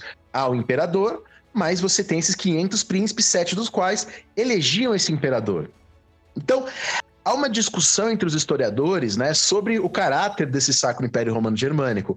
Alguns historiadores nacionalistas Gostavam de colocar a ascensão da Prússia, fundamental para entender a formação de um Estado centralizado. É o caso do Rank, por exemplo. Os historiadores marxistas já gostavam de enfatizar como a Alemanha nunca teve revolução, vários fracassos. Bom, os historiadores mais recentes, né, quando eu dei essa aula na UNB, eu dei um historiador chamado Whaley.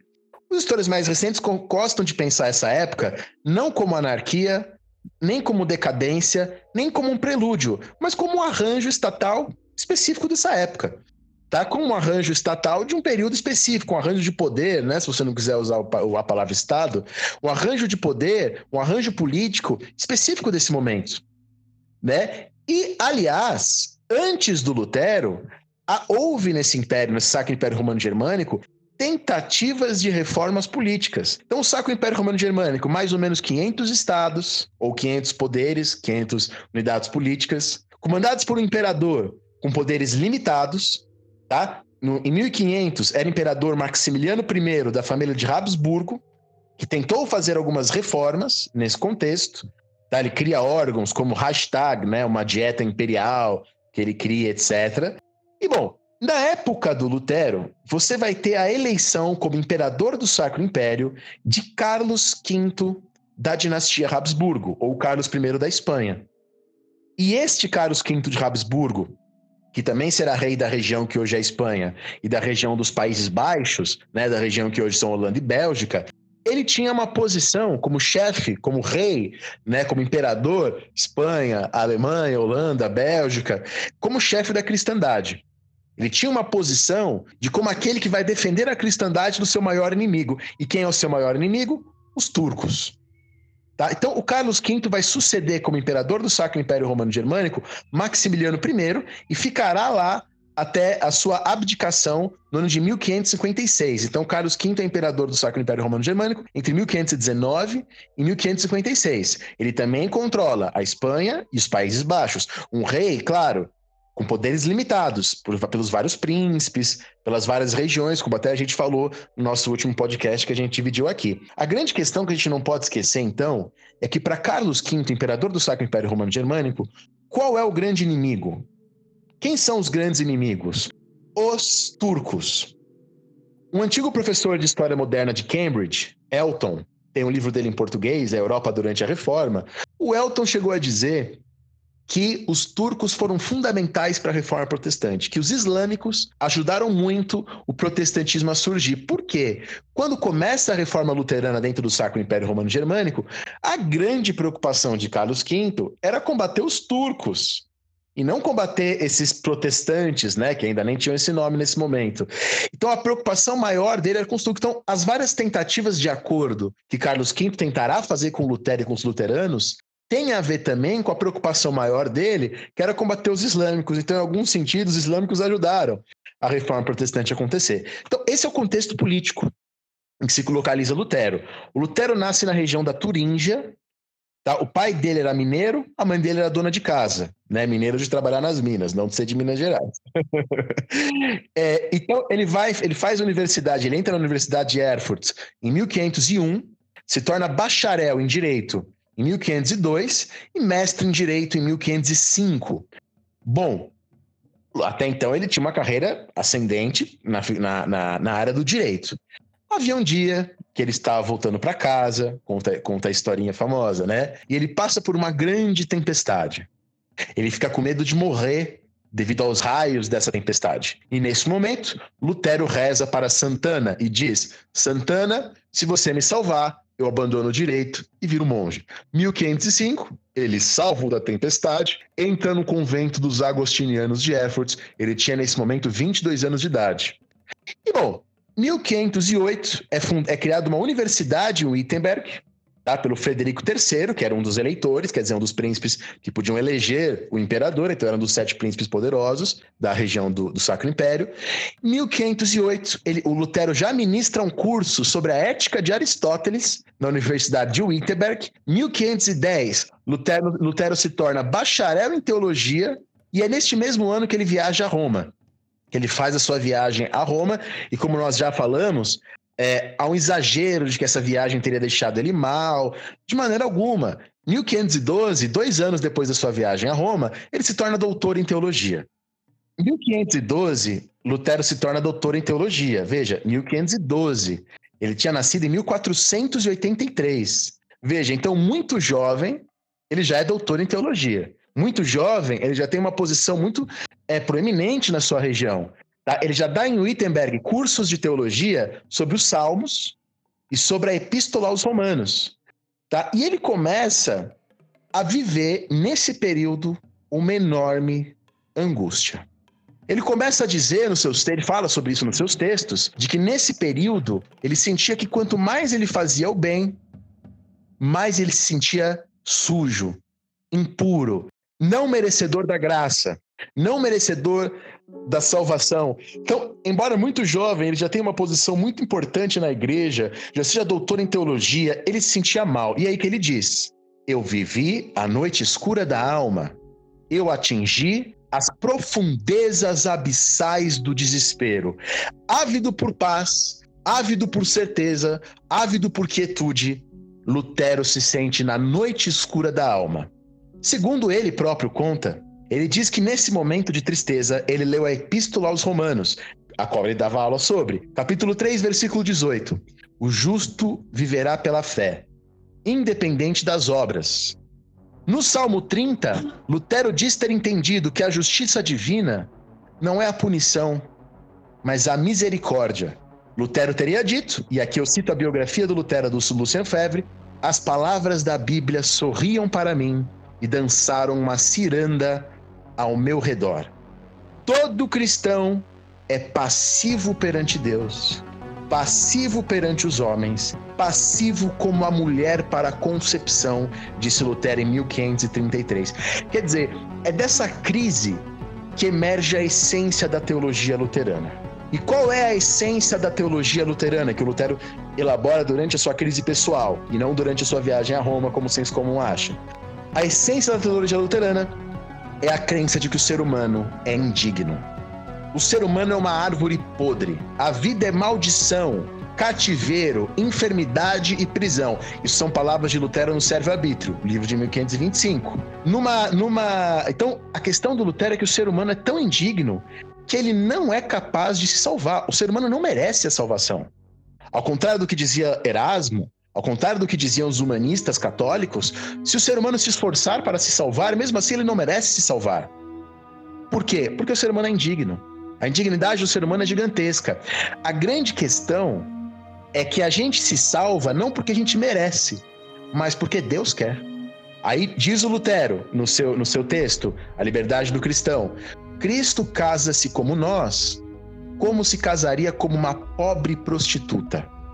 Então, é Deus é um ser completamente abscôndito, né? Quer dizer, misterioso, inescrutável, e Deus salva alguns porque ele quer. Então, a salvação vem apenas e unicamente pela fé e não pelas boas ações. É claro, diz o Lutero na sua na Liberdade do Cristão, texto lindíssimo do Lutero, que todo aquele que tem fé vai fazer boas ações. Então, sim, a fé salva, é quem tem fé faz boas ações, mas nem todos que fazem boas ações têm fé. Posso inclusive ler esse pedaço aqui do Lutero? Pra... Claro, ótimo, leia. Ele, ele fala assim, né? No, As obras boas e justas jamais tornam um homem bom e justo mas o homem bom e justo realiza obras boas e justas. De nada serve a alma se o corpo se cobre de vestes sagradas, como fazem os sacerdotes, nem tampouco se ela permanece nas igrejas e lugares sagrados, tampouco se ela lida com coisas sagradas, nem tampouco se ela fisicamente faz orações, jejua e pratica todas as boas ações que eternamente poderiam ocorrer no e através do corpo pois todos os itens, obras e maneiras mencionadas também podem ser praticados pelo homem mau. Quer dizer, a liberdade, a salvação, está no nosso interior, que é o Novo Testamento. O exterior, a carne, tá? não salva ninguém. Tá? A lei não torna o homem justo, que é o Antigo Testamento. A lei é necessária para a gente viver. Então, o Antigo Testamento, que mostra essa lei, que revela a lei, ele é necessário para a gente viver, mas não é ele que nos salva. O que nos salva é o Novo Testamento. O que nos salva é a graça, o que nos salva é a liberdade. E quando Lutero for traduzir a Bíblia, aí tem uma coisa muito fundamental. Ele não vai, não vai chamar a igreja primitiva, não vai traduzir a igreja primitiva como uma eclésia, mas como uma congregatio, uma congregação e não uma assembleia. Quer dizer, quando ele faz isso, Está implícito aí na ideia de congregação, de que os cristãos não são uma eclésia, mas uma congregação, de que todos os cristãos são, perante Deus, na questão da fé, iguais. Que é a coisa do sacerdócio universal. Já que todos somos iguais, é, é, já que só a fé salva, não há as hierarquias da igreja. O Papa, diz o Lutero no texto Cativeiro da Babilônia, não pode impor a mim uma sílaba da Bíblia sem o meu consentimento. Aquele princípio da igreja católica extra eclésia nulla salus, fora da igreja não há salvação, é um princípio falso. A salvação, ela vem da fé, e esta fé vem de Deus, mas ela se manifesta individualmente. Claro que ela não vem de mim. Ela não é criada por mim, não é inventada por mim, mas ela se manifesta de uma maneira individual. Veja, o Lutero, antes de escrever as suas 95 teses, ele já havia escrito 97 teses ao irmão Gutter. Isso foi em setembro de 1517. Tá? Falando que todo amor a Deus antes da graça é egoísta que nesse sentido Aristóteles é contrário à fé. Aqui ele está se opondo aos escolásticos, aos defensores de São Tomás de Aquino. E agora uma coisa muito importante que a gente tem que também desmontar, outro estereótipo, que é a questão das indulgências, né? Você fala com um aluno de ensino médio, é, ou às vezes até com alunos da universidade, eles acham que indulgências era comprar perdão, ou comprar lugar no céu. Claro que algumas pessoas viam assim, mas não é isso que são as indulgências. As indulgências da Igreja Católica elas vêm a partir de uma bula chamada Ungênitas, de 1343. Qual que é a ideia das indulgências? A ideia das indulgências é que os méritos de Cristo eram maiores que os necessários para a nossa salvação. Né? Então Cristo salvou todo mundo, mas é, é, salvou todo mundo não. Cristo derramou a graça aqui sobre a terra, mas era tanta graça que salvou a graça, né? que sobrou graça. A igreja então podia conceder essa graça adicional, esses méritos adicionais, vendendo indulgências. Só que a questão é que, a princípio, as indulgências eram remissões de penitência. Quer dizer, quando você comprava uma indulgência, você estava é, compensando uma penitência que você faria. Tá? Isso só valeria também se você confessasse essa penitência. Até porque isso faz todo sentido porque senão, né, se, se você, se a Igreja Católica não se pautasse nesse ideal, a própria ideia católica da confissão, você vai lá até o padre, você vai lá até a igreja, confessa-se, o padre te dá uma penitência e ele te perdoa, se isso por si só né, não houvesse essa sobra da graça de Jesus na terra, se isso por si só te perdoasse, era como se a própria igreja estivesse falando que o sacrifício de Jesus foi em vão. Né? Ah, Jesus vem e ele oferece sua vida em martírio para nos salvar. Agora, se isso tivesse acontecido no mesmo ambiente em que a igreja, os padres, né, o corpo eclesiástico pudesse ter perdoado as pessoas, era como se a morte de Jesus fosse completamente em vão. Então essa ideia das indulgências, ela é completamente necessária inclusive para fortalecer tanto a importância da confissão, como você bem está pontuando, quanto também para ressaltar a importância do sacrifício de Jesus. E, e, é isso, então, eu queria enfatizar que, a, que as indulgências não tem nada a ver com o céu ou com o inferno, não é compra de perdão, é substituição das penitências. É só isso que ela, que ela. Agora, em 1476, o Papa Sisto IV afirma que as almas no purgatório também podem ser socorridas com as indulgências. De fato, ele faz uma abertura. Ele falou, ó, não tem influência sobre o céu ou o inferno, mas tem influência sobre o purgatório. Então, comprando uma penitência, comprando uma indulgência, você pode amenizar aí uma alma no purgatório, mas ainda não é céu ou inferno. Bom, qual que é a questão do Lutero com as indulgências? Olha que como é bem diferente do que as pessoas imaginam.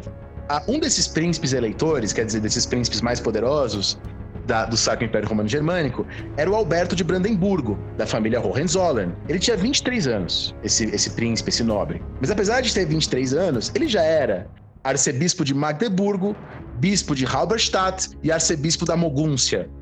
Que também não é a coisa mais absurda do mundo. O próprio Papa Leão X virou padre aos 7 anos, bispo aos 8 anos e cardeal aos 13. Esse tipo de coisa era comum naquele período, lembrando, né, que a passagem do tempo era diferente, que não existia a ideia de infância, é uma outra época. Só que pro Alberto de Brandeburgo adquirir esse arcebispado, esse bispado, esse outro arcebispado, ele adquirir tudo isso, ele precisava de dinheiro.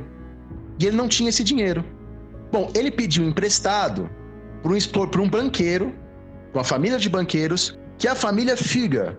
Então, o Alberto de Brandeburgo, o príncipe, pede esse dinheiro emprestado da família Figa e para conseguir pagar esses empréstimos, ele lança indulgências, ele começa a vender indulgências. Do dinheiro que ele vendesse, um terço ia para o Papa, um terço ia para ele pagar as dívidas dele e um terço ia para o imperador do Sacro Império Romano Germânico. Nesse momento ainda não era o Carlos V, era o Maximiliano de Habsburgo. E aí que na cidade do Lutero, Wittenberg, Tetzel, um dominicano, chega começando a vender as indulgências nas terras de Frederico o Sábio, que era o eleitor da Saxônia, também um príncipe importante que se opôs a essa venda de indulgências. Então, é uma questão, nesse caso, que envolve muita questão de poder. E é nesse contexto que, em outubro de 1517, Lutero envia suas 95 teses sobre a venda de indulgências para o Alberto de Brandemburgo. Ora, veja, é errado é uma invenção, não há nenhuma prova de que Lutero foi na igreja, pregou as 95 teses. Se isso aconteceu mesmo, não há prova. É prova que não tem acontecido. As 95 teses são uma carta que o Lutero envia para esse Alberto de Brandemburgo, e esta carta coroava os seus pensamentos anteriores que a gente já falou. A, a, por exemplo, das 95 teses, a tese 82 diz: Muito cruel será o Papa que, tendo de fato o poder de libertar as almas do purgatório, não conceder gratuitamente o que outorga por dinheiro. Quer dizer, ele está se opondo às indulgências, não da maneira que as pessoas pensam, mas ele está se opondo. Ó, oh, Papa, se você pode libertar as pessoas do purgatório, por que, que você cobra por isso indulgências? Né? Você está sendo um pecador ao esperar dinheiro em troca disso. Para o Lutero, o problema das indulgências não é que elas são uma corrupção. Para Lutero, o problema das indulgências é que elas criam no fiel uma falsa paz. Né? O fiel fica feliz achando que está liberto, mas na verdade ele não está. Esse é o problema, e não a corrupção. Veja só, essa é a questão, uma questão teológica. Então, como diz o Lucian Fevre, as 95 teses de Lutero não são um panfleto, não são uma convocação às armas, são apenas a aplicação das ideias de Lutero num caso específico. Agora, o Lutero não teve resposta do príncipe Alberto de Brandemburgo. E é aí que o Lutero pega essa, essas 95 teses e envia para outros amigos dele, né, para outras pessoas e tal. O Alberto de Brandemburgo, constrangido com a circulação das 95 teses, as envia para Roma. Abre-se em Roma, na né, Igreja Católica, um processo contra Lutero, liderado por um cardeal chamado Gagetano, que era um cardeal tomista, partidário das ideias de São Tomás de Aquino e Lutero, ao falar que a salvação vem só pela fé e não pelas boas ações, está se opondo a São Tomás de Aquino. Bom, 22 de outubro de 1518, aí sim, Lutero prega na Catedral de Augsburgo: Sou Lutero, aquele em que batem, mas não refutam. O Lutero, nesse momento, quer se manter dentro da Igreja Católica. Ele não está querendo criar uma nova religião. Lutero, a todo momento, mostra a importância de respeitar o poder. O que Lutero está querendo é reformar a própria Igreja Católica, como já tinha sido feito antes várias vezes. Em 1520, o Lutero lança um Manifesto à Nobreza Alemã, famoso texto de Lutero, quando ele diz que o reino de Deus está dentro de nós e não na Igreja Católica. Quando ele diz que somente as Escrituras salvam, a verdade vem só das Escrituras e não da tradição. Quando ele começa a falar no livre exame da Bíblia, critica a usura, faz guerra ao luxo, critica as universidades. Nesse mesmo ano de 1520, mesmo ano, ele escreve um livro chamado Cativeiro da Babilônia, que é quando ele diz que o Papa não pode impor uma sílaba da Bíblia ao cristão sem o consentimento do cristão. É nesse texto que o Lutero fala que a ideia de salvação pelas boas ações ela é ruim porque ela faz os atos do cristão serem interesseiros. Tá? O bem, diz o Lutero, tem que ser por desinteresse. Se eu faço o bem só para ganhar pontos com Deus e ir para o céu, eu não estou fazendo bem, eu estou agindo pelo interesse. Então, a ação boa é a ação desinteressada, de coração livre. Tá bom. 1520, então, foi um ano que o Lutero escreve para a nobreza, é um ano que o Lutero está sendo julgado em Roma, Neste mesmo ano de 1520, o Papa Leão X, lá em Roma, baixa uma bula e diz: Lutero, você tem 60 dias para abdicar das suas ideias, senão você será excomungado. O humanista Erasmo de Roterdã escreve ao Papa Leão X para ele poupar Lutero. O que faz Lutero? E esse é o grande momento.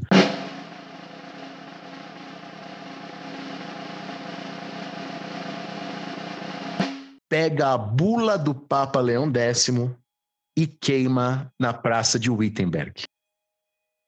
A coisa agora está complicada. 1521, Lutero é convocado para uma dieta, um Reichstag, na cidade de Worms, né, a dieta de Worms. Ele é convocado em 1521 e são feitas duas perguntas a Lutero. Primeira pergunta: Lutero, você reconhece a autoria das suas obras? Você que escreveu? E Lutero diz: reconheço, eu que escrevi esses livros aí. Segunda pergunta feita para Lutero: Lutero, você renega suas ideias? Lutero pede 24 horas para pensar.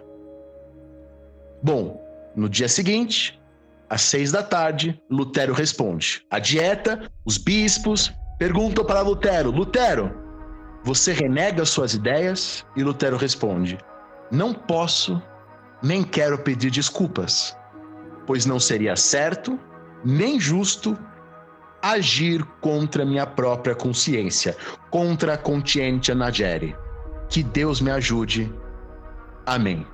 Claro que essa consciência livre de Lutero, e aí é uma observação para a gente evitar os anacronismos, não é consciência livre de um jeito liberal, né? Eu penso o que eu quero essa consciência livre do Lutero, essa salvação pela fé, não é eu salvo porque eu penso que eu tenho que ser salvo. Não é no sentido liberal de consciência livre. É mais no sentido de uma obrigação interna. É claro que se o ouvinte que está me escutando é ateu, ele acredita que essa obrigação interna é também criação da sua própria cabeça.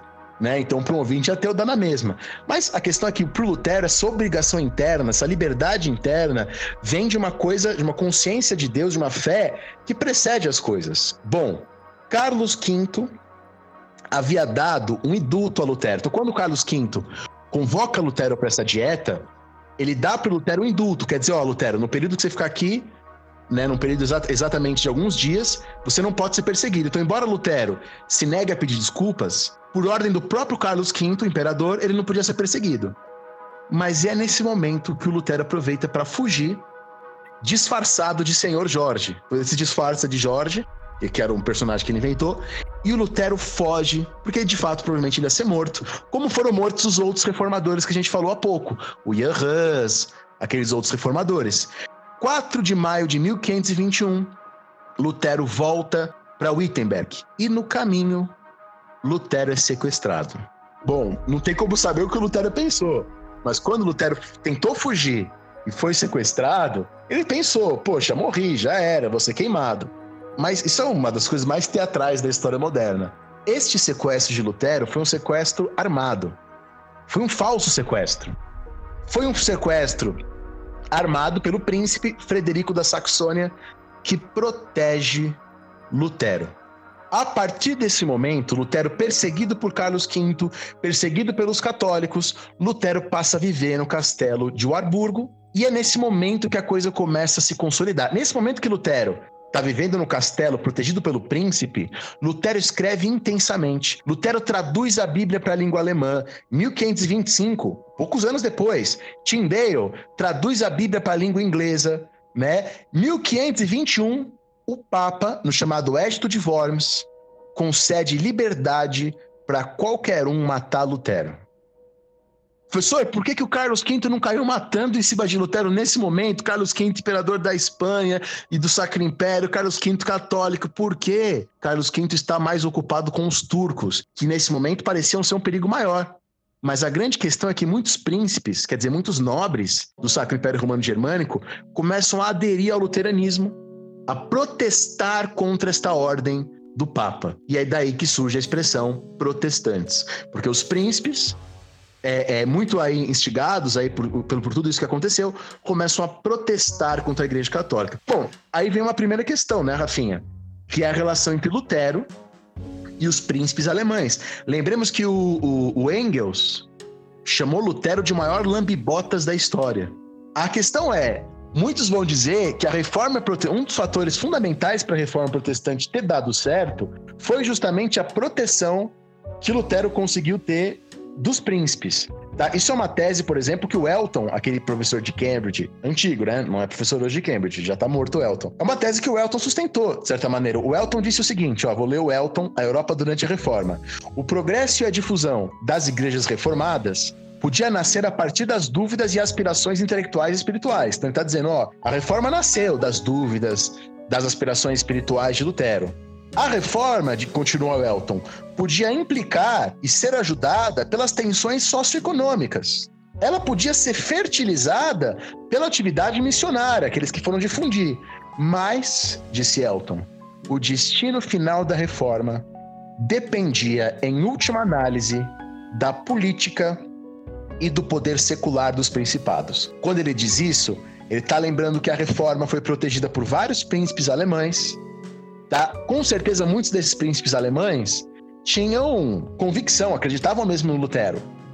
Mas também a reforma caía como uma luva para eles, porque ao fazer a reforma, eles podiam confiscar as terras da Igreja Católica, que era então a maior proprietária de terras da Europa. O mesmo acontece na Dinamarca. Então, na Dinamarca, né, você tem o Hans Tussen, conhecido como Lutero da Dinamarca, traduz a Bíblia para o dinamarquês, Olaf Pettersson, o Lutero da Suécia, Michel Agrícola, o Lutero da Finlândia. Você tem várias pessoas que circulam por Wittenberg, e levam o luteranismo para a Dinamarca, levam o luteranismo para a Suécia, levam o luteranismo para a Finlândia. Tá lembrando que em 1397, pela chamada União de Calamar, toda a Escandinávia era um único reino dominado pela Dinamarca. Tá? Enfim, com muita ligação com esses reis e príncipes, o luteranismo vai chegar na Escandinávia. Vários príncipes vão se converter a, a, ao luteranismo. Mas agora, temos algumas questões que vêm juntos. Tem algumas questões que vêm aí. Se o Lutero está até então pregando a desobediência em relação aos poderes, em relação à igreja, aos bispos, como será a relação de Lutero com os príncipes, com a nobreza? Em outras palavras, qual é a posição política do Lutero? 1522, Lutero escreveu um texto chamado Da Autoridade Secular. Quando Lutero diz: Cristão, o seu interior, quer dizer, a sua alma, a fé, é, é o lugar da liberdade. Mas o seu exterior, o mundo, o seu corpo, é o lugar da sujeição e da obediência. Como assim? Se o Lutero é um revolucionário de um ponto de vista religioso, de um ponto de vista político, a gente pode chamar, para usar um termo de hoje, um termo anacrônico para a época, podemos chamar o Lutero de um conservador. Porque o Lutero diz que se um príncipe é mau, é porque Deus quis que esse príncipe fosse mau. Quer dizer, os príncipes maus são flagelos, mas são flagelos de Deus. Deus precisa de nobres, ilustres e ricos carrascos, os príncipes. Então, o Lutero tem uma doutrina que prega a obediência. Bom, como se sabe, em 1525, na, na, há uma grande revolta né, de camponeses contra os impostos da nobreza, contra a exploração da nobreza. E esses camponeses, liderados por Thomas Mintz, e também por outros nomes. Você tem outros nomes famosos como Karstadt, Zwinglio, Melanchthon. Há vários nomes que começam a pedir uma reforma radical. Né, uma reforma que, de fato, se todos os fiéis são iguais, por que, que alguns são nobres? Se todos os fiéis são iguais, por que alguns têm que pagar mais impostos que outros? Então, usando ideias de Lutero, várias pessoas vão se contrapor à nobreza, à exploração. E aí que em maio de 1525, Lutero escreve um texto chamado Contra os Camponeses Revoltosos, quer dizer, contra essas revoltas camponesas. Olha o que Lutero diz nesse texto. Os camponeses são duplamente merecedores da morte, de corpo e da alma. Há um outro texto de Lutero chamado Uma Carta Aberta sobre o Duro Livro contra os Camponeses. Nesse texto diz Lutero: Um rebelde não é digno de argumentos racionais, pois ele não os aceita. Você deve responder a pessoas desse tipo com o punho. Outro texto de Lutero, 1525, Exortação à Paz, a propósito dos 12 artigos dos camponeses da Suábia, né, que foi um texto desses camponeses revoltosos. Diz Lutero: Senhores, ele está falando aos nobres, enfureçam-se, salvem-nos, ajudem-nos, exterminem degolem. Um príncipe pode merecer o céu derramando sangue mais facilmente do que outros rezando. Deixa eu adicionar meu preferido aqui, que é o do Contra as hordas salteadoras e assassinas de camponeses, vem de 5, em que ele fala: Este é o tempo do gládio, da cólera e não o tempo da graça. É preciso despedaçá-los, e aqui ele faz referência aos camponeses, degolá-los e apunhalá-los, em segredo e em público, quem possa fazê-lo, como se tem de matar um cachorro louco. Acho que não sobrou nenhum diabo no inferno, transformaram-se todos em camponeses. Agora o, leitor vai entender por que, que William Scherer, que é um historiador famoso, que tem um dos maiores livros sobre nazismo, Ascensão e Queda do Terceiro Reich, quando ele quer explicar a origem do nazismo, ele volta a Lutero. Bom, pessoalmente, eu discordo dessa posição. Acho que é muito anacrônico você querer jogar o nazismo no século XVI. Né? Ele quis dizer que o Lutero imprimiu na consciência alemã uma cultura da obediência, de ser certinho, de obedecer aos poderes. Daí ele faz essa ligação, tá? Bom, eu não gosto muito dessa visão. Eu prefiro ter uma visão bastante dialética, né? Sobre o Lutero. Porque, por um lado, Lutero modifica a língua, o imaginário, os valores do cristianismo, abre caminho para outras formas de pensamento moderno, instaura a subjetividade, dissolve a tradição. Por outro lado, Lutero defende a obediência aos poderes estabelecidos. Se a gente tentar fazer um julgamento fechadinho de Lutero, não vai dar para não funciona. Até porque a nossa função aqui não é ficar julgando se Lutero é um cara legal ou chato. Se a gente tentar entender as heranças de Lutero, essas heranças são tão ambíguas quanto o próprio Lutero.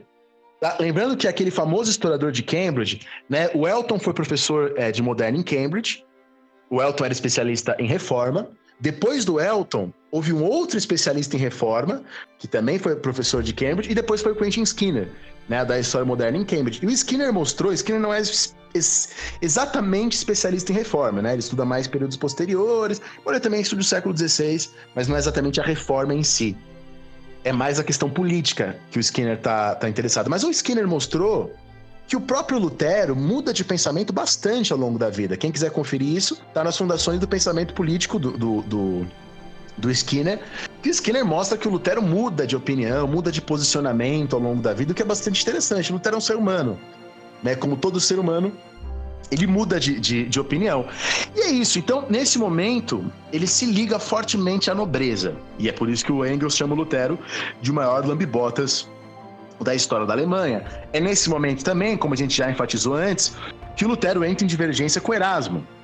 Então, Lutero manda uma carta para Erasmo de Roterdã, dizendo: Erasmo, você está comigo ou contra mim? Tá, e o Erasmo, a pedido de Henrique VIII, Henrique VIII, nesse momento, escreve textos defendendo a Igreja Católica. O Henrique VIII vai romper com a Igreja Católica depois. Nesse momento, ele inclusive é visto como um grande defensor da Igreja Católica. A pedido de Henrique VIII, o Erasmo escreve uma resposta ao Lutero, tá? Um texto chamado Livre-Arbítrio. E aí que o Erasmo, e aí que o Lutero escreve o Servo-Arbítrio. Tá? No Servo-Arbítrio, o, o Lutero diz assim: o livre-arbítrio depois da queda, né, depois que a gente foi expulso do paraíso, não é mais que um nome. Porque se há livre-arbítrio, não há graça. 1533, numa coleta... está numa coletânea que o Lucian Febvre mostra, Lutero diz: Odeio Erasmo do fundo do meu coração.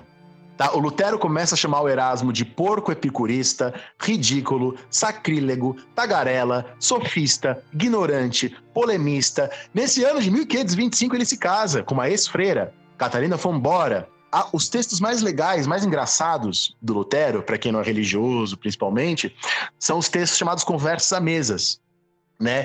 Que ele começa a falar sobre coisas assim, é, é, da vida. Tá? Ó, vou citar um texto, um, um, trecho desse texto Conversas à Mesa do Lutero. Diz o Lutero: a lei cria revolta.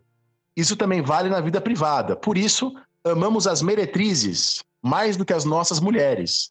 É mesmo um bom marido, o homem que ama sua mulher e seus filhos. Então é um texto recolhido, são textos do Lutero recolhidos por seus familiares, conversas à mesas, com desabafos, com coisas informais. Bom, Lutero prega as 95 teses em 1517 e Lutero morre no ano de 1546, aos 62 anos.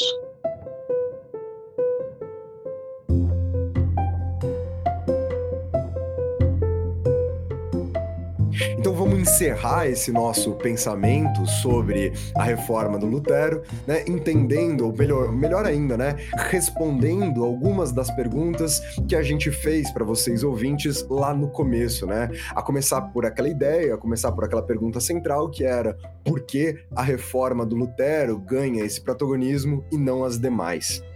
Né, eu acho que uma primeira coisa que é clara aqui é que, bom, a reforma do Lutero, ela fica restrita à Escandinávia, ela fica restrita à Alemanha.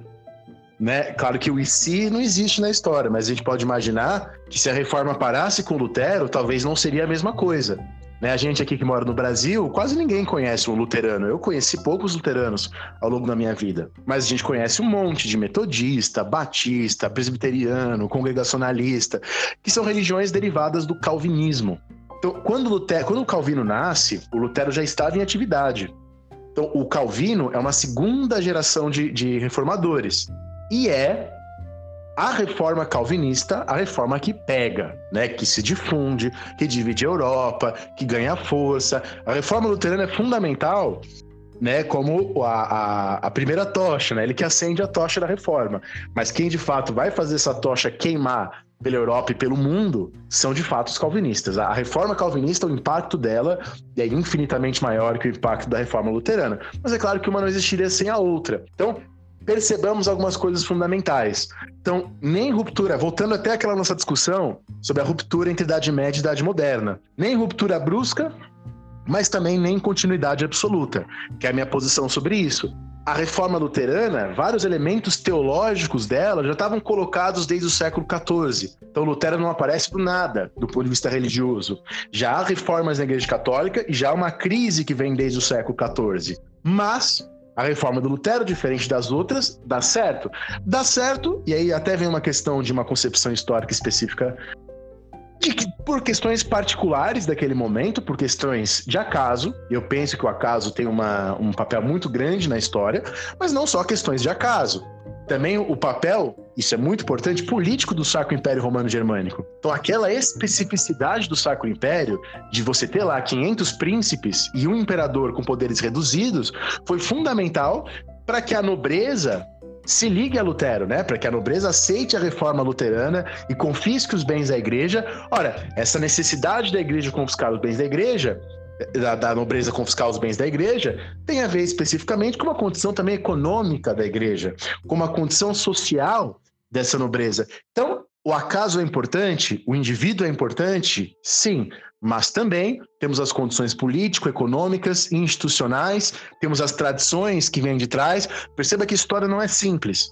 Qualquer pessoa que tentar explicar a história por uma, uma única causa quase sempre, para não dizer sempre, está errando. Eu peço para que vocês tomem muito cuidado, né? Por exemplo, há um historiador católico chamado Denifle que escreveu uma, uma história sobre o Lutero muito erudita, muito bem documentada, só que ele começa a falar em casos psicológicos de Lutero, falar que Lutero tinha problemas psicológicos. Esse Denifle escreveu isso no começo do século XX e até hoje um grupo de reacionários, tem até um representante deles no Brasil, usam bastante esse Denifle para tentar diminuir a imagem de Lutero, né? É, tripudiar em cima de Lutero.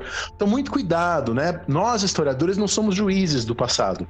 A gente tenta compreender o que aconteceu. E quando a gente tenta compreender, a coisa é sempre complicada. Mas se você quer julgar, você fala, ah, ele é isso, ele era problemático psicologicamente, como fazem alguns ainda hoje aqui no Brasil. Mas se você quiser compreender, você vê que a coisa é muito diferente do que o, qualquer julgamento bastante simples, né? Exatamente, né? E eu acho que, assim, voltando também à nossa discussão inicial, dessa questão de como a reforma protestante ela se expande nos seus mais diversos sentidos, ou até mesmo usando né, a expressão que você utilizou lá no início, como ela é revolucionária, eu acho que o ato da gente chamá-la de revolucionária envolve justamente né, a extensão das transformações que estão, de alguma maneira, diretamente atrelados à reforma, da mesma forma que você está dizendo que quem explica a história a partir de uma única causa, né, ela está provavelmente errando. Eu até vou ser um pouco mais é, vou ser um pouco mais generalista, eu vou dizer que ela está errando, sem sombra de dúvidas, mas como também se a gente sempre compreender a história numa relação simplista de causas e consequências, é óbvio que existem causas, é óbvio que existem consequências, mas que reduzir a compreensão dos fenômenos históricos, né, numa relação ali como se eu estivesse montando uma tabelinha de um lado as causas, do outro lado, né, as consequências de cada um dos fenômenos, de cada uma das ações, de cada uma das personagens, de cada uma das revoluções, como é o caso dessa aqui que a gente está estudando, como a gente perde dessa compreensão, como que inclusive na hora que você aponta para a causa, aponta para consequências, muitas vezes você está transformando alguns acontecimentos que são nebulosos nessas relações, alguns acontecimentos que a gente nunca vai conseguir determinar de fato, né? Numa brincadeira meio Tostines, se é mais fresquinho porque vende muito ou se é ou se vende muito porque é mais fresquinho, porque de fato, né, essas questões elas se misturam como o cenário político do Sacro Império, como o cenário econômico dessa Europa ocidental, como as transformações da mentalidade, a gente sair aqui atribuindo diretamente, ah, foi por isso ou por aquilo, como isso não é uma redução do fenômeno em si e que quando nós debatemos fenômenos das proporções como é fenômeno que a gente escolheu debater aqui na aula de hoje, né, na aula, melhor, né, que a gente escolheu debater na conversa de hoje, no podcast de hoje, que é o caso da reforma luterana, como isso vai agravar ainda mais né, uma ausência de compreensão profunda, como isso vai agravar ainda mais um reducionismo e, via de regra, em história, esses reducionismos muito grandes agravam erros gerados sobre esses específicos fenômenos. É, no, no, no, um vídeo que eu tenho no canal do YouTube que eu participo, se liga nessa história, de fato eu lembro de uma moça com, comentando exatamente isso. Ah, Lutero era o antecessor do nazismo, né? Então, e, e assim, você encontra pessoas também falando que Lutero era o antecessor da Revolução Francesa. Muita gente falava isso na Revolução Francesa, porque ele foi o primeiro a falar da liberdade de consciência com as autoridades. Enfim, nem pai da Revolução Francesa, nem pai do nazismo. Lutero era um homem da sua época, era um homem do seu tempo, tá? Lembrando que não existem homens à frente do seu tempo. E o que fizeram com o pensamento do Lutero depois é outra história. Tá? Falar que Lutero é pai do nazismo é você ignorar, por um lado, o tempo do Lutero, que Lutero é um homem da sua época, por outro lado, os cinco séculos que separam Lutero e Hitler, né?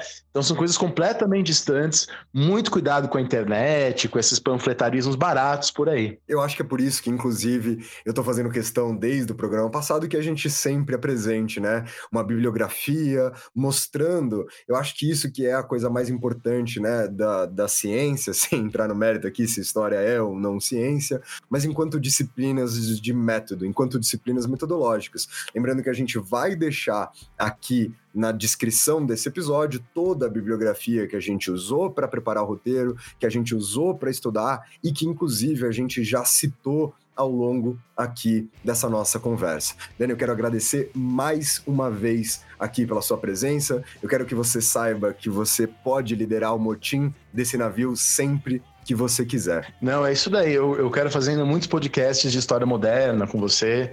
Vamos continuar essa, essa parceria na, na História Pirata. Fala pra galera aí onde o pessoal pode te encontrar, de redes sociais, faz a propaganda do seu canal, faz a propaganda do seu livro, usa aí o barco como como alto-falante pra galera. Bom, meu nome é Daniel Gomes de Carvalho, vocês me encontram por aí por esse nome mesmo, no Instagram, essas coisas.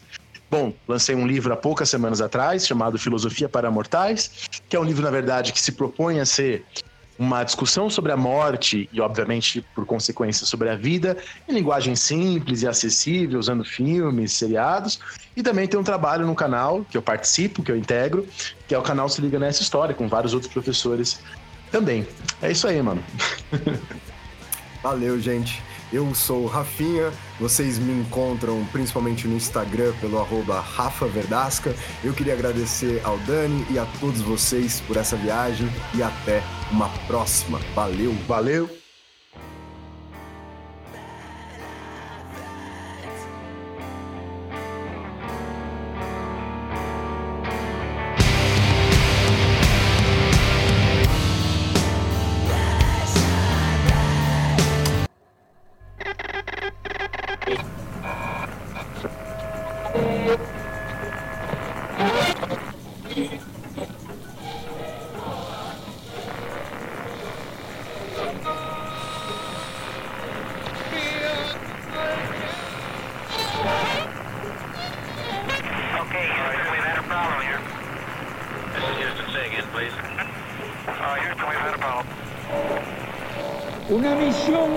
Internazionalista straordinario.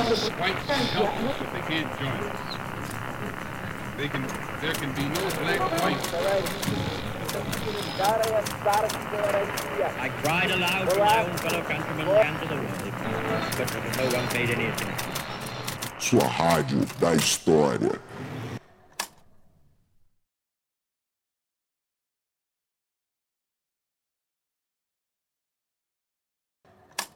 Fundamental, e que é um nome fundamental para a historiografia como um todo, né? É o Lucien Febvre. Né? Todo mundo conhece o texto do Febvre, o problema da incredulidade no século XVI. Todo mundo você sacaneou agora, né, cara? Todo mundo conhece o texto do Lucian Febvre, é sacanagem. É. Vai, continua. É. Então eu vou falar de novo aqui, né? Não, pode falar de novo, vai falar de novo, melhor. Ou você vai cortar isso? Então veja, 1512, Lutero nasceu em 1583. Rapidão, cara, você falou 1583. Faz 1512. A 1483. É, Lutero havia Fala nascido em novo aí. 1483. Peraí, É, oi? cortou tudo, Dani. Fala assim, 1512. E aí, o Lutero nasceu em 1483. Fala de novo, só por favor. 1512, Lutero se torna doutor em teologia. 1512. 1583 ele tinha nascido. Então quer dizer, Você errou de novo. caralho, puta que pariu. Vamos falar de novo.